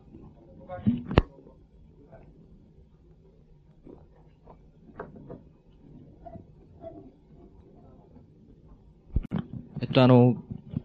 あの、今、円高取り安とか農業問題って言われたんですけど、はい、もう一つ、あの、こういうなんかパニックを強いるような言い方の議論がどんどん出てきた問題として、あの、外国人の労働者の問題、外国人労働者の問題どうすんだっていう議論が出てきて、で、それについてお伺いしたいんですけど、要するに今なんか僕なんか考えると3つぐらいニュアンスがあって、要するに言うと、その、入れるなと、あの、それから入れろっていう、だいたいまあ2つに開けると、入れるの方にあの、あの、入れるなっていうのは大体その、大きく言うと、その、なん賃金が下がっちゃうから入れるなっていうのが、ある意味であの、星の方も、あの、革新の方の一部なんかそういうふうなこと言い方する。だけど考えてみると、それはでもやっぱりそこにあるように、あの、入れてもいなくてもとにかく上がってねっていうか、入れてる日ドイツの方が上がってるっていうことなんか含めて、そなんかそれもおかしい。それだと入れるなの方、あ、入れろの方に、二つぐらいニュアンスがあって、一つ山崎正和さんたちみたいに、とにかく国際文化が身につくんじゃないか、国際化していくんじゃないか。だけど、これも考え方によって、例えば在日とかなんか、朝鮮人の人と、まあ、付き合ったりするんだけども、別に文化なんかいちいちその、一生懸命考えて付き合ってたら、そんな付き合えない、付き合えないっていうようなとこがある意味で一つあって、それからもう一つの、入れるの方にあの、要するに食材感的に、その、あの、第三世界の、まあ、これはすごい極端な言い方だけど、民主だからこう連帯しなきゃいけないんで、こう、ある意味でこう、なっていくみたいな、こう三つの、割とこういうニュアンスみたいのが、なんか議論の中にどんどんどんどん出てきてることがあると思うんですけど、あの、これ全部あの、どれ見てもそのなん一番大事なそのタブーを解くみたいな、その外国人に対してとにかくそばにポッと来ちゃった時に、あの、あ、困っちゃうなとか、あの、どうしようかっていうのそのタブーを解くってことにああんまり全然なんかどれもみんな関係がないみたいな言い方みたいのも見えるんですけど、その日本経済の行方っていうのはそのタブーを解く条件みたいのっていうのを、やっぱりどんどん作ってきてるのかどうかみたいなことなんですけど、それは要するに、あの、吉本さんがあの、とかあの、アミノさんなんかそうなんですけど、あの、要するに、日本、要するに、なんていうんですかね、起源論かなんかのところ日本人なんてみんなどうせ遺族がみんなこう、わーっと集まってきちゃったんじゃないかその寄せ集めじゃないかっていうのが、まあ、別に啓蒙的じゃなくて、あの、要するに一般大衆の中に、そういうふうにポッと言われたときに、あの、あ、そうですねっていうふうな、ふうに、あの、思えちゃうような、あの、条件っていうのが、あの、とにかく自然に今のまま行って、できてくるのか、それともなんか、やっぱなんか、さっき言ったように、やっぱり、やっぱり入ってきた時に固まってっちゃうっていうか、ふうにやっぱりなってっちゃうのか、みたいなところの、そのタブーが解け、解けていく方、いいという方向になっていくのかどうかっていうことちょっと、あの、お聞かせ願いたいんですけども。うん、一つなんで、それはあの、先ほども申し上げました通り、もし、あの、普通、一般大衆として、もし理念を持ち、持つとすれば、あの、国家っていうのはだんだん開いていかなきゃいけないっていうことが、まあ、歴史の方向だろうっていうふうに申し上げましたけどね。そのことと、あの、ちょっと、あなたの言われた、その問題とが、ちょっとだけこう焦点を結ぶような気がするんですけどね。ですから、僕は、宇宙症的な言い方をすれば、あの、国家が開かれるような方向性を持っているならば、あの、外国人労働労働者が来ようと、日本人労働者が行こうとね、あの、それはあの、えっ、ー、と、決して悪いことじゃないんじゃないですかっていう、あの、ニュアンスになると思いますけどね。つまり、あの、それ以上のことを、あの、本当に、大真面目に論議して、するとすれば、なんとなく、僕はやっぱりどっちかのような気がして、つまり支配者の、一人で支配者になったつもりでやるか、やってるか、あるいは指導者になったつもりでやってるかみたいな気がするんですけど、本当言えばそんなに、あれじゃなくて、そんなこと言ってる間にも、ちゃんとあの、この頃、向島だって、時々外人を見かけたりする、するでしょう。あの、買い物してるとかって、そういうこと多くなりましたからね。あの、ちゃんと来ているわけで、あの、えっと、それは、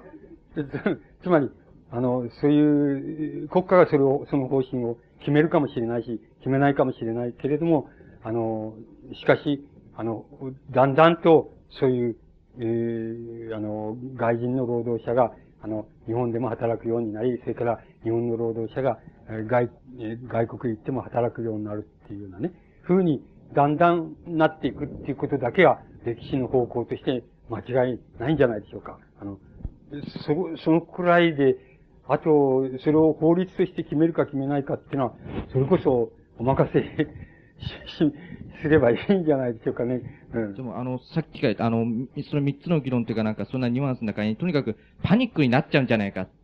将来、うん、そういうことが、その、どっか基調としてあって、それに対してどうするかみたいなことが言われてるんですけど、うん、牛本さんのお考えだと、んなことには別にならねえよっていうのがあるんでしょうか、はい、ならないよと思います。あの、これ農業問題でもパニックになる、なるって言うんだよ。その、ね、あのね、食料品の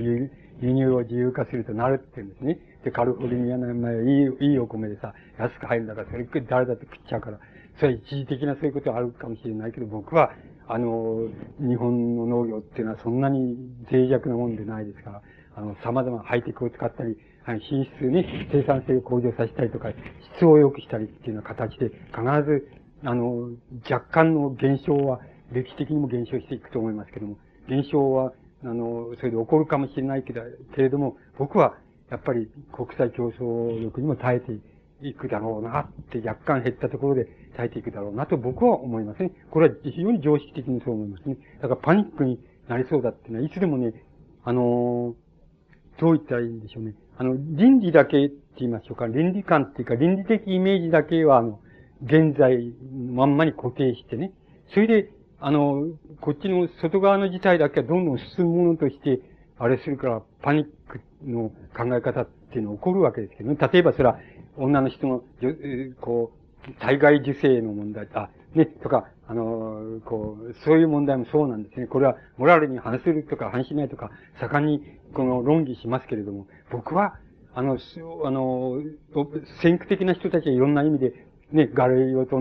そうだけど、その、要するに先駆的なことを言った人は、あの、ひどい目にあって、あいつは悪魔だとか言われたりするわけだけど、あの、しかし、やがて歴史はそれを解くっていうふうに、と同じようにね、あの、やっぱりモラルって倫理っていうのは変わりますからね。あの、倫理っていうのは、倫理観も変わりますからね。変わっていけ、僕、あの、人間っていうのはね、もう非常に仮想的って言いますかね。あの、ぐにゃぐにゃしたもんだと思います。つまり、形はいくらでも変えられるもんだ、変わると思います。変えられると思います。つまり、あの、まず、3000年なら3000年の時間のね、あれを取り、取りますとね、3000年前のまあ原始未開の時代だったらね、例えば、隣の、うちの、このね、木に、その、フクロウが止まっててね、それで、あの、こっち向いて泣いたっていう、それはもう、フクロウっていうのは不吉な鳥だっていうのは、部落にね、あの、ま、あれしてるとすれば、あれはわざとね、あれは俺の方に向かって不吉な鳥を泣かして、その、要するに、俺のうちの誰かに変なね、死んだりなんかした方がいいっていうふうに、あの、そういうふうにあれして泣かしてんだっていう、に、な、だっていうことで、じゃあ、その隣のうちのね、人間を殺しちゃう、奴を殺しちゃうっていうね。そうしたって、それはモラルとして許されてたっていう、そういう、許されてるっていた時があったわけです。今そんなことしたら、とんでもねえ話だってことになるでしょう。つまり、3000年経てば、それだけ、そのくらいもモラル自体も違っちゃうんですよね。だから、僕、なんか、モラルのイメージをここだけ持っていて、それで、一見すると、あの、えー、あんま気気分がいいことじゃないな、みたいな、こう、えー、ね、医学者とかそういうのがやるでしょう。やっちゃうでしょう。やっちゃったりすると、なんとなくこう、あの、奇妙な感じでね、あの、こう、あれするわけだ。違和感を持つわけだけども、それはある意味で致し方がないんで、あの、昔だって火炙りにされちゃうわけですよね、そういう人は。だけど、先駆的な人は、そう、やっぱりそういう、やむを得ず、まあ、そういう火炙りにされたって、やるのはやるし、言うのは言うわけですからね。それで、あの、そうなってきて、だんだんだんだんそれが分かってくるみたいなね。そういうふうになってきて、モラルが変わってくるんですよね。そういうことがあるんじゃないでしょうかね。だから、そんなにパニックなんかね、そんな来ないんですよね。あの、あの、パニック、日本でパニックっていうのは、ないんですよ。あの、明治維新の時には多少あったんですよね、パニックってあったけど、ないんですよ、それは。あの、起こらないですよ。あの、明治維新とか敗戦の時も多少ありましたけどね。あの、僕はそんなパニックが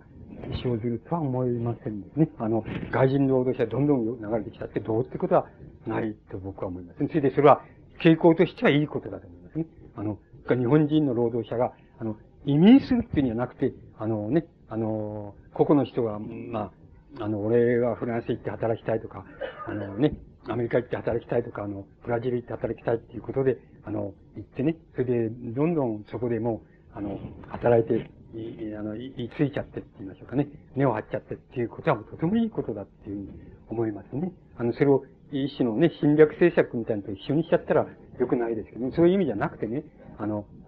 向こうにもこう、受け入れてくれる基盤があって、こちらでも、それ、俺行った方、行った方が行きたいとか行った方がいいんじゃないかと思ったり、っていうことがあってね。それだったらそれはいいことじゃないでしょうかね。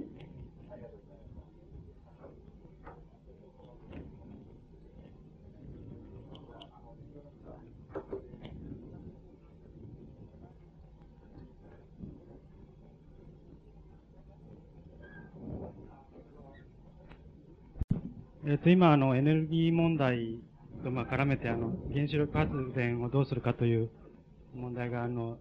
かなり、あの、行われてますけど、その点についてどうお考えでしょう？か。あの、それを、ど、ど、どういうところが、を問題にしてるわけですか？えー、あの、はい、まあ、あの、原子力発電推進派と反対派というのが、まあ、あって、うんまあ、それの議論として、あの、しょあの、原子力発電をうんやっていかない、あの、進めていかないと、将来エネルギーがうん。なくなる、まあ、うん。という議論と、それから、原発は非常に危険だからやめた方がいいという、ありますうん。それについて、まあ、あどうお考えでしょうか？あうん、僕はこの農業問題と同じでね、あんまり切実だっていうふうに思えないんですよね。これが、えーその、切実な問題だっていうにどうしても思えないんですよ。だから、おめえなんだ、お前なんだって言ったら推進派でもねえし、反対派でもねえよっていうのが一番のニュアンスなんで、それで皆さんに僕がなんかお勧めすることがあったらどちらにも入らん方がいいですよっていう、あの、これらの問題と同じになってしまいますね。あの、なっちゃうんですよね。あの、つまり、あれでしょ？この、アメリカ、あの、フランスみたいに、まあ、全子、全部が原子力発電になってやってる国もありますし、それから、まあ、2、3機で日本みたいに、2、3機か4、5機か知りませんけども、やってるところもありますし、それからこれからやろうっていうところもありますし、どっか、オーストラリアかどっかでやめちゃったっていうのもありますしね、その、それぞれの、あれで様々あり得るんじゃないでしょうかね。それで、それはね、やっぱりパニックにしちゃいけないですよね。あの、えつまり、え、あのね、なんでこの間のもそうだけどさ、あの、四国の発電所で出力の調節やったら、そしたら、えっと、僕は6チャンネルを見てたんだけど、そしたら、そのエコロジストっていうか反原発のデモが行ってね、それで、えーその職員とさがも揉み合ってるのがテレビでやってましたけどね、あの、やって見てると、おやおやっていうのが、僕の、あの、観点ですね。あ、おやおやっていう、あの、えーのが観点ですね。それ、えーなんか、反、反原発派っていうののデモは、えっ、と、なんか、おめえらは人間かとか言ってやってるんですね。人間かとかって、言って、で、だけど、あの、いや、なんか笑っちゃ悪いけど、あの、えー まあ、よしましょうか。あの、そんなに僕は切実な問題じゃないように思いつつまり問題じゃないように思いますけどね。あの、えーそのことはないと思います。あの、あの、なんて言いますかね。要するに、あの、えーどう言ったらいいんでしょうね。せその、あ反原発の人たちは原子ば、原原子力発電には、あの、事故が許されないんだっていうふうに言うわけですよね。それは危険だからっていう。それは、あの、僕は違うと思いますね。あの、つまりね、だけどその手のことはものすごく、ほら、一旦、もう恐怖を、恐怖のあれをしたらさ、もう、無限に、誰、恐怖っていうのはさ、無限にその恐怖が移るみたいな、ある、あると思う。エイズと同じでさ、エイズの問題と同じでさ、あの、一旦、これ、どっかでこう映るんじゃないかみたいに思い出したらもう、なんかもう、ちょっとね、いくらでも想像力でいくらでも恐怖が映っちゃうね。そういう種類の事柄でしょう。だから、あの、僕は、その、だからそういう事柄っていうのは、農業問題もそうだけど、それ、農業問題は、そうなんだけど、そのね、あの、第、第一に基礎に据えなければならないことは、あの、技術的なことだと思います。純技術的なことだと。つまり、純技術的な、それで、あの、専、もう専門のね、原子力科学者と、それから、え原子力技術者とね、専門の原子力技術者と科学者でね、もちろん自民党支持のやつもいる、いるでしょうし、あ社協支持のやつもいるでしょうし、エコロジストのそういう専門家もいるでしょうけど、あの、その人たちが純技術的な、あのね、論議をちゃんとしてね、で、それを公開、責任を持って公開してね、それで論議することが重要だと思いますね。で、どうすれば、どういうところがあれば危険であって、どういうふうにすれば危険じゃないのかとかね。そういうことはもう、純技術的に論議することが重要だと思いますね。それがなかったら全部ダメですよね。全部感情論で、つまりこの間のあれみたいになっちゃうでしょ。で、それはダメですよね。あの、それはただのパニック、パニックにしかならないですよね。あの、反対したってパニック、パニックの反対にしかならない。パニックを起こす反対にしかならない。そうじゃないんですよ。要するに、もう技術的な問題ですよね。技術、まずそれが基礎になってしないといけない。そうすると、それはね、本当に、例えばね、本当にそういうね、原子力発電、原子力科学者でね、お前責任を持ってね、科学者としての責任を持ってね、原発はね、要するに危険だってお前言えるかって、あの、原発の子は危険だって言えるかっていうふうに、僕はね、責任を持ってそう言わせたね、言う人は僕はいないと思ってますね。つまり、原子力発電、原子力科学者で、科学者としてじゃなくて、一人の人間としてっていうなら、やっぱり、あなたが今日、例えばあなたが今日、えっと、あの、恐恐怖の感情を一旦持ったらもう、恐怖がいた、いくらでも広がっちゃうってことね。同じように、同じ次元にってるんです。決して専門家として言ってるんじゃない。人間として言っちゃう、言っちゃうんですよ。そうじゃない。僕が言うことはそうじゃなくて、人間としてなんかいいから、お前専門家としてね、要するに責任あることを言え、責任ある賛成とね、責任ある反対を言ってね、論議しろ。こういうふうに、これが重要なことだと思う、ね。それはやられてないですね。あの、そう、反対する人も気分で言ってますね。つまり、要するに、専門家として言ってるんじゃなくて、要するに、一人の人間として言ってますね。つまり、あなたと変わりない、僕と変わりない人と言って言ってるんですね。言ってるんですよ。そうしたらば、いくらだってエイズだってそんな、医者だからとしてエイズは怖くなくて、普通の人は怖いっていうわけはないんで、医者だって怖いと思ったら怖いわけですよ。人間として怖いわけだからね。それと同じなんですよ。そういう次元で言われてるんでね。あの、僕はその反対、えっ、と、原発反対だっていう人の科学者の、科学者がいるんですよ。そういう奴はいるんです。いる、いる、い、ますけどね、そういう人に、お前科学者としての責任を持って署名して、つまり自分の署名でもってそれを言ってみろってこういうふうに言ったらね、俺言う人はいないと思う。いや、今まではいないですね。あの、全部そういうふうに言ったら全部責任を取らないですね。あの、取らないで、要するに人としてこういう危険なことはとかって言うんですよね。して、で、お前危険なことはやらないかっていうこと、そんなことないですよ。ないんですよ。あの、僕技術者であったことあるんですよ。この、この辺で働いたこともあるんですけど、三好由氏のなんか、向こう側こういう戦戦争中、あの、動員学生で来てましたけど、僕技術者として働いたこともあるんだけど、あの、その時僕事故を起こしたことあるんですよ。例えばね、あの、それは原子力とまた違うんですけど、ね、あの、でもまあそういうもんだっていうことの話なんだけど、つまりね、あのー、こうなんか、あの、僕の責任上僕があれしてた、あの、そういう講演さんがあの、うん、こういう、いつもの通りやっててね、そしてなんか、あの、油に、こう、触媒っていうのがあるんですけど、触媒っていうのを入れるときに、ね、入れたらね、あの、バーッと油を吹き出して、でも、バーッと被っちゃったんですね。しても、被っちゃっても、もうどうにか痛い痛いって言って、すぐに医者へ連れてったんですとか医者はもうおっかながっちゃってさ、もう近所の医者はおっかながっちゃって、もう、あれしてくんないんですよ。で、もうカンフル打ってやるからね、あの、近くの大学病院に行けって、こういうのがあって、ね、それわざわざ僕は連れてまた、であの、電車に乗ってね、連れて行って、それで入院させ、あの、入院させましてね。それで、まあ、一応治療してもらって、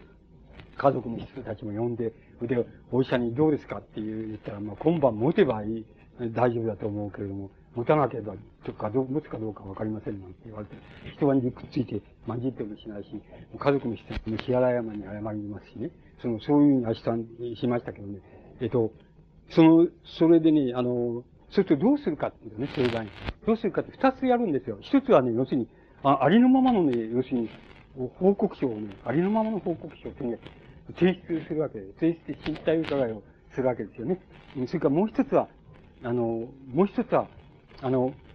もう一度自分がやるわけですよ。もう一度今度は、あの、同じ条件でね、同じ条件で自分がやるわけですよ。あの、つまり、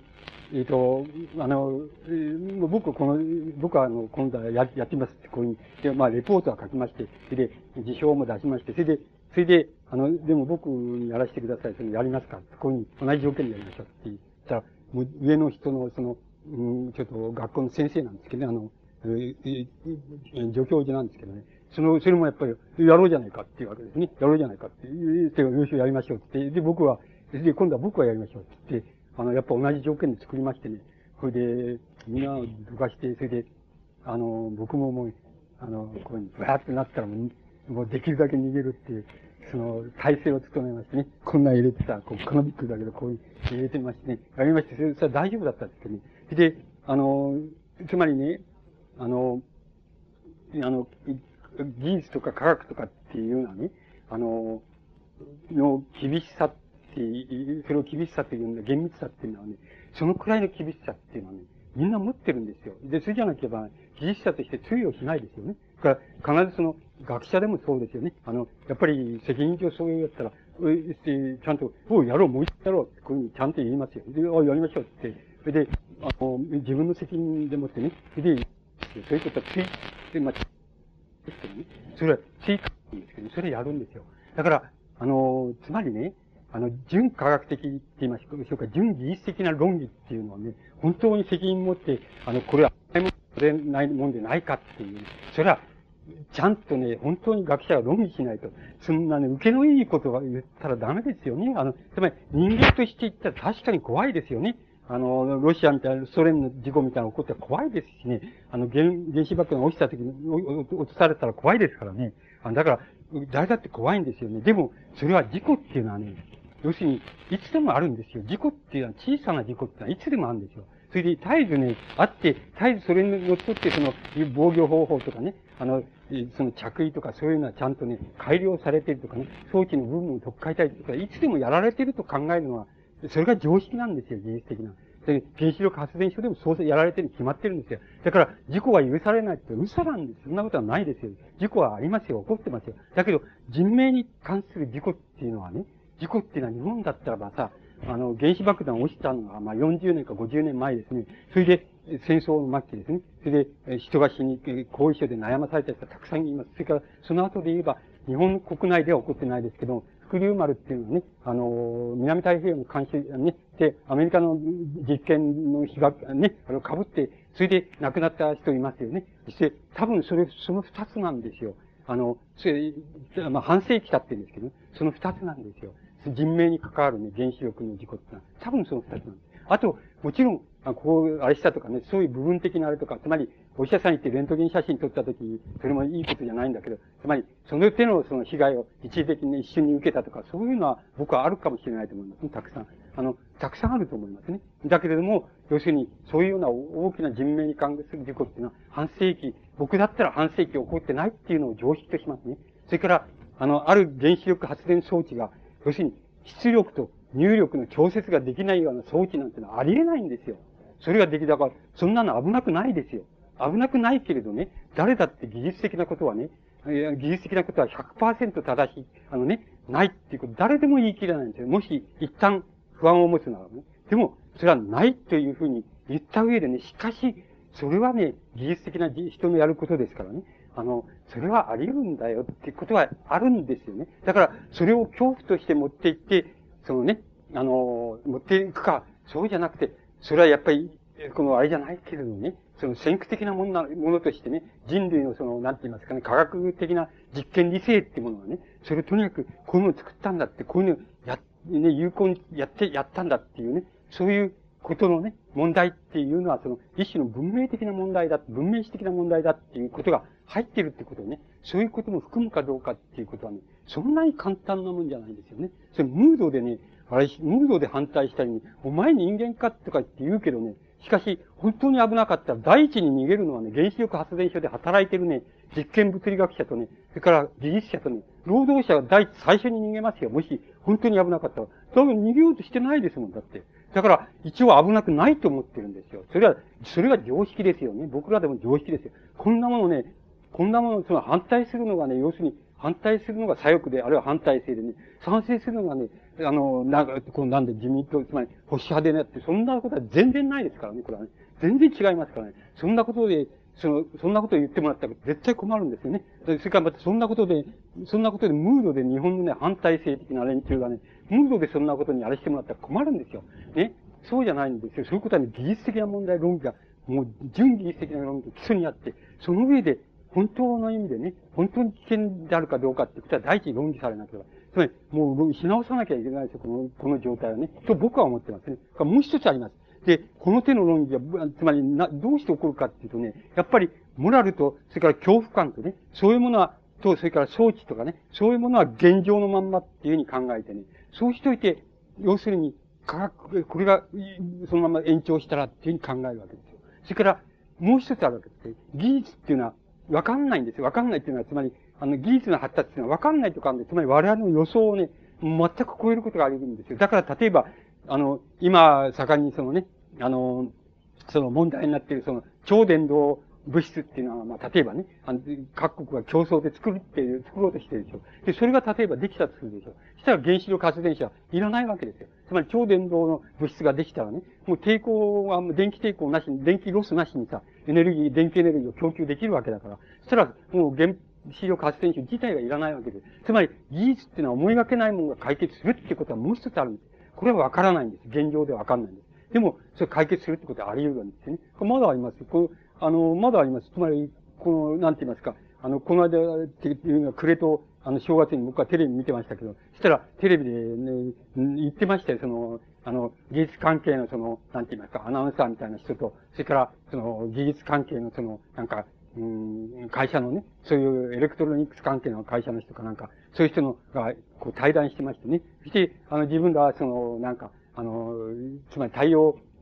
太陽エネルギー発電所をね、要するに、あの、宇宙空間に打ち上げるっていう、そういうね、あの、計画っていうのを考えてるんだ、みたいなことを言うは、ね、そういう話が出てました。もし、それが実現したら、これもまた原子力発電車はいらないわけですよね。だから、そういう思いがけない解決っていうのも、技術にはあり得るっていうことね。その二つはね、我々は現状でもって、どんな想像をたくましくしても、これは予測を超えることってのはあり得ると思います。僕はあります。だから、あの、そういう意味だったらね、もう、論議のし直しをしないといけないっていうふうに、僕自身は考えていますね。あの、だから、とてもそれ大切だと思う。これ、これのパニックと同じ、農業パニックと同じで、そんなことはないんですよ。日本農業っていうのは、あの、大体、このまんまほど、このままほっといたって、だって300年ぐらいかかりますよ。亡くなっちゃうまでに。あの農業なくなっちゃうまでに。あの、かかる、その単純計算でそうなります。もちろんそんなになんか長く持たないと僕は思ってますけども、しかし、それは、でも、本当に外装していけばそうなんですよ。だから、そうじゃないんですよ。だけど自分たちが、要するに指導者と支配者がなりたいやつがさ、そうその自分たちが要するに恐怖に駆られてるとか、自分たちがパニックに陥ってるっていうことに、それとさ、要するに一般の農家がパニックに陥ってることとは別だ、別ですよね。冗談じゃないですよって。だから、もう農家の人を目覚めよっていうふうに僕は言いたいですね。その、冗談じゃないよっていうふうに、あの、個々の農家が目覚めたらいいですよ。この都市、都会で言えば個々の労働者が目覚めたらいいっていうのと同じでね。個々の労働者が目覚めたらいいと思いますね。あの、目覚めたら方がいいと思いますね、僕は。あの、もう、そんなに、そのね、なんか、その支配者とか支配者になりたいやつとか指導者になりたいやつに引き回されることはないのだってね、労働者とか一般の大衆がないんだって、自分たちは社会の主人公だと思えばいいわけだからね。つまり、現に、例えば、こういう経済統計のさ、調査をしますと、日本のさ、日本の一般大衆のさ、要するに、一般大衆の大体80%、70何パーセント、8%から80何パーセントはさ、自分たちは中流意識を持ってるわけだからね。うん、持ってるんだから、中流意識って何だかかって言いますと、要するに実質を伴わないじゃないかっていう、実質なんか伴うが伴わないが、そんなことはどうでもいいことなんだって。意識として自分は市民社会の半ばを占めているっていうのが中流意識なんですよね。つまり、半ばを占めているっていうふうに自分もそう思ってるんですよ。思ってる人が大体80%ぐらいいるわけだから、現に。現に自分たち主人公であるわけだからね。あの、主人公だと思ってるわけだからさ。ね、だから、だからそんなにね、人から引き回されるようなことは、つまり、指導者になりたいやつとか支配者になりたいやつから、そんなに引き回されることはないんですよね。あの、ないわけでしょ。それが現在の、ね、あの、か現在の問題でしょう。だけど、そういう、だから、ね、自分たちで考え、自分たちの考えて自分たちがやることが、この社会のやることなんだっていうふうに、自分たちが思えるか思えないかってことだけなところが他の経済統計を取るとね、そういうふうに思ってるわけなんですよ。って思ってちゃんと出てくるわけなんですよ。中流意識を、意識を持ってると思ってるわけ。中流っていうのは半ばっていうことでしょ？社会がこう上から下まであるとすれば、その半ばっていうのを占めてると、自分が思ってる人が80%くらいいるわけなんだから、大体。で、大部分が、20%の人がそう思ってないわけなんだよね。そうすると、この、ね、指導者になりたい人たちは20%の人たちのことを言ってるんですよね。それは決して悪いことじゃないですよ。20%の人たちも、あの、がね、もうまた中流意識を持てるくらい、その、豊かにならなくちゃいけないわけだから、そこ、それに目つけて、それも、それにいろいろ、あれするのはいいことだけれどもね、本当の課題っていうのはね、そうじゃないでしょう。この、ね、この人たちは何をしたらいいんだっていうことが問題でしょう。つまり、つまり自分たちは中流を占めてるって80%の人のために何をしたらいいんだって、お前、お前何をしたらいいんだ？俺だったらこうするっていうことを言ってごらんなさいって、やってごらんなさいとか言ってごらんなさいって言ったら言えないでしょうが、この人たちは。あの、社協の人たちは言えないでしょうが。持ってないんだから、何も、その頭がないんだから。それで、あの、80%、あと残り20%の人がまだ中流になって、中流意識を持てないでいる人がね、明治層にいるわけだけど、その人たちのことのことをね、ことをやってるんですよ。それは悪いことじゃないです。でもそれは20%のエネルギーを使えばいいんですよ。使ってね、あと80%のエネルギーは、このね、自分は少なくとも反対せって言ってるんだからさ、80%のエネルギーはさ、俺たちがやったらこういうことやりますよってことをはっきり言って、やったらいいんですよね。やれ、やればいいじゃないですか。それ訴えたらいいじゃないですかね。な全然そんな形式なんかないんだから。で、あの、原子力発電所危ないか危なくないかとか、そう言って危ないっていうのに賛成しようとか、農民が滅びたら農業、日本は農業が滅びたらダメだって言う言うと、ああ、それはその賛成だとか、そういうふうに言ってんだから、そんなことばっかり言ってんだから、そういうね、全然ダメですよね。あの、問題ながらこんな。うん、だからそうじゃないって、だから自分で、自分たちがね、やっぱり自分たちだっていうふうなことを、やっぱり意識するだけじゃなくて、自覚すればいい、自覚するっていうことが重要なんじゃないでしょうかね。あの、それは、別に政党なんかに引き回されることはないと僕は思いますね。引き回されることはない。労働者だってそうなんだよね。引き回されることは自分たち主人公だと思う。主人公じゃない、なかったとしたらば、つまり少数派だとしたらば、要するに一般大衆のために、自分たち労働者はね、あの、組織労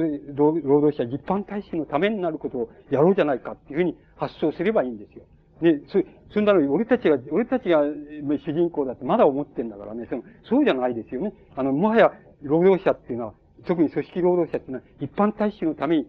社会のね、半分以上を占めていると自分たちが思っている、一般大衆のために何ができるかっていうふうに自分たちを持っていけるかどうかっていうことが、要するに課題なんですよ。ね、つまり、あの、自分が主人公っていう、じゃなくてね、一般大衆のために何ができるか。つまり、それが究極の左翼性っていうことなんですよね。あの、それができないんですよ。それがそういうふうに持てないんですよ。やっぱり自分たちがあれだと思ってるわけです。そんなことはもう過ぎた、そういう時代は過ぎたとは、全部が過ぎたとは言いません。あと何十パーセントは残ってるわけだからね。それもまた大切なことですけど、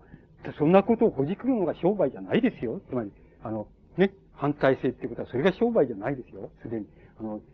先進社会ではね、そういうになってるってことなんですね。それ、そこの問題なんですよ。あの、だから、そうすればいいんですよ。どうすればいいかっていうのは分かりきってることなんだけど、そんなこと言ったってしょうがないからな。あの、言ってもしょうがないから、まあそうね、抽象的に言ってきますけどね。あの、その、お前やれって言ったらやりますけどね。あの、お前やれって言うんだらやってみせますけどね。あの、だけど、俺は先ほど言ってないからね、そういう気が。要するに、その、し、ね、指導者になる気も支配者になる気もねえからね、もともと。あの、ねし、俺、だから、そんなしょうがないよね、そんな。だから、だけど課題はそうだってことはもう、この経済統計からも見事に出てますからね。で、そんな、そうすると、この人たちは、いや、そうしたって実質の生活は伴わないじゃないかって、こういうね、あれの仕方をするんですよ。基地の付け方をするんですね。しかし、それは実質が伴うか伴わないか、もちろん、統計とやってみなきゃいけないけど、実質確かめなきゃいけないけど、それは大人気であって、そういう意識を持ってるっていうことが重要なことなんですよ。もう自分たち主人公だって思ってる奴がね、それがもう80%占めてるってことが重要なことなんですよ。意識を持ってるってことだね。それについては何を、そういう人たちにどうすればそういう人たちが良くなるんだっていうね。そういうことっていうのは、そういう方針が出せなかったらさ、そんなものは問題にもならないですよね。と僕は思いますよ。だから、その手の問題全部ね、あの、僕はパターンが同じだと思います。どういうものを取ってきても、農業問題取ってきても、反原発持ってきても、反核問題持ってきてもね、そのテンポ同じだ、パターンが同じだ。だから、あの、どうすれば、どういうふうに対処、対応するのに対応すればいいかっていうのも、おのずから明らかなことだっていうふうに、僕には思いますね。それは僕の理解の仕方ですね。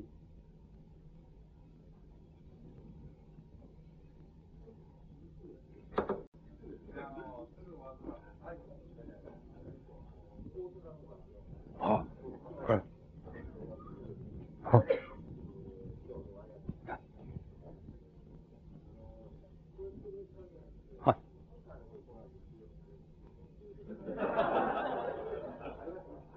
えー、っとね、はい。あのー、今のところ全然ないんだ。あのー、一年にね、二回ぐらい東京出ることあるんですけどね。あ、去年は言ってました。えっ、と、それから、あの九州にも行ったんですけどね。北海道にも行きましたけど。えっ、と、大阪にはないんですけどね。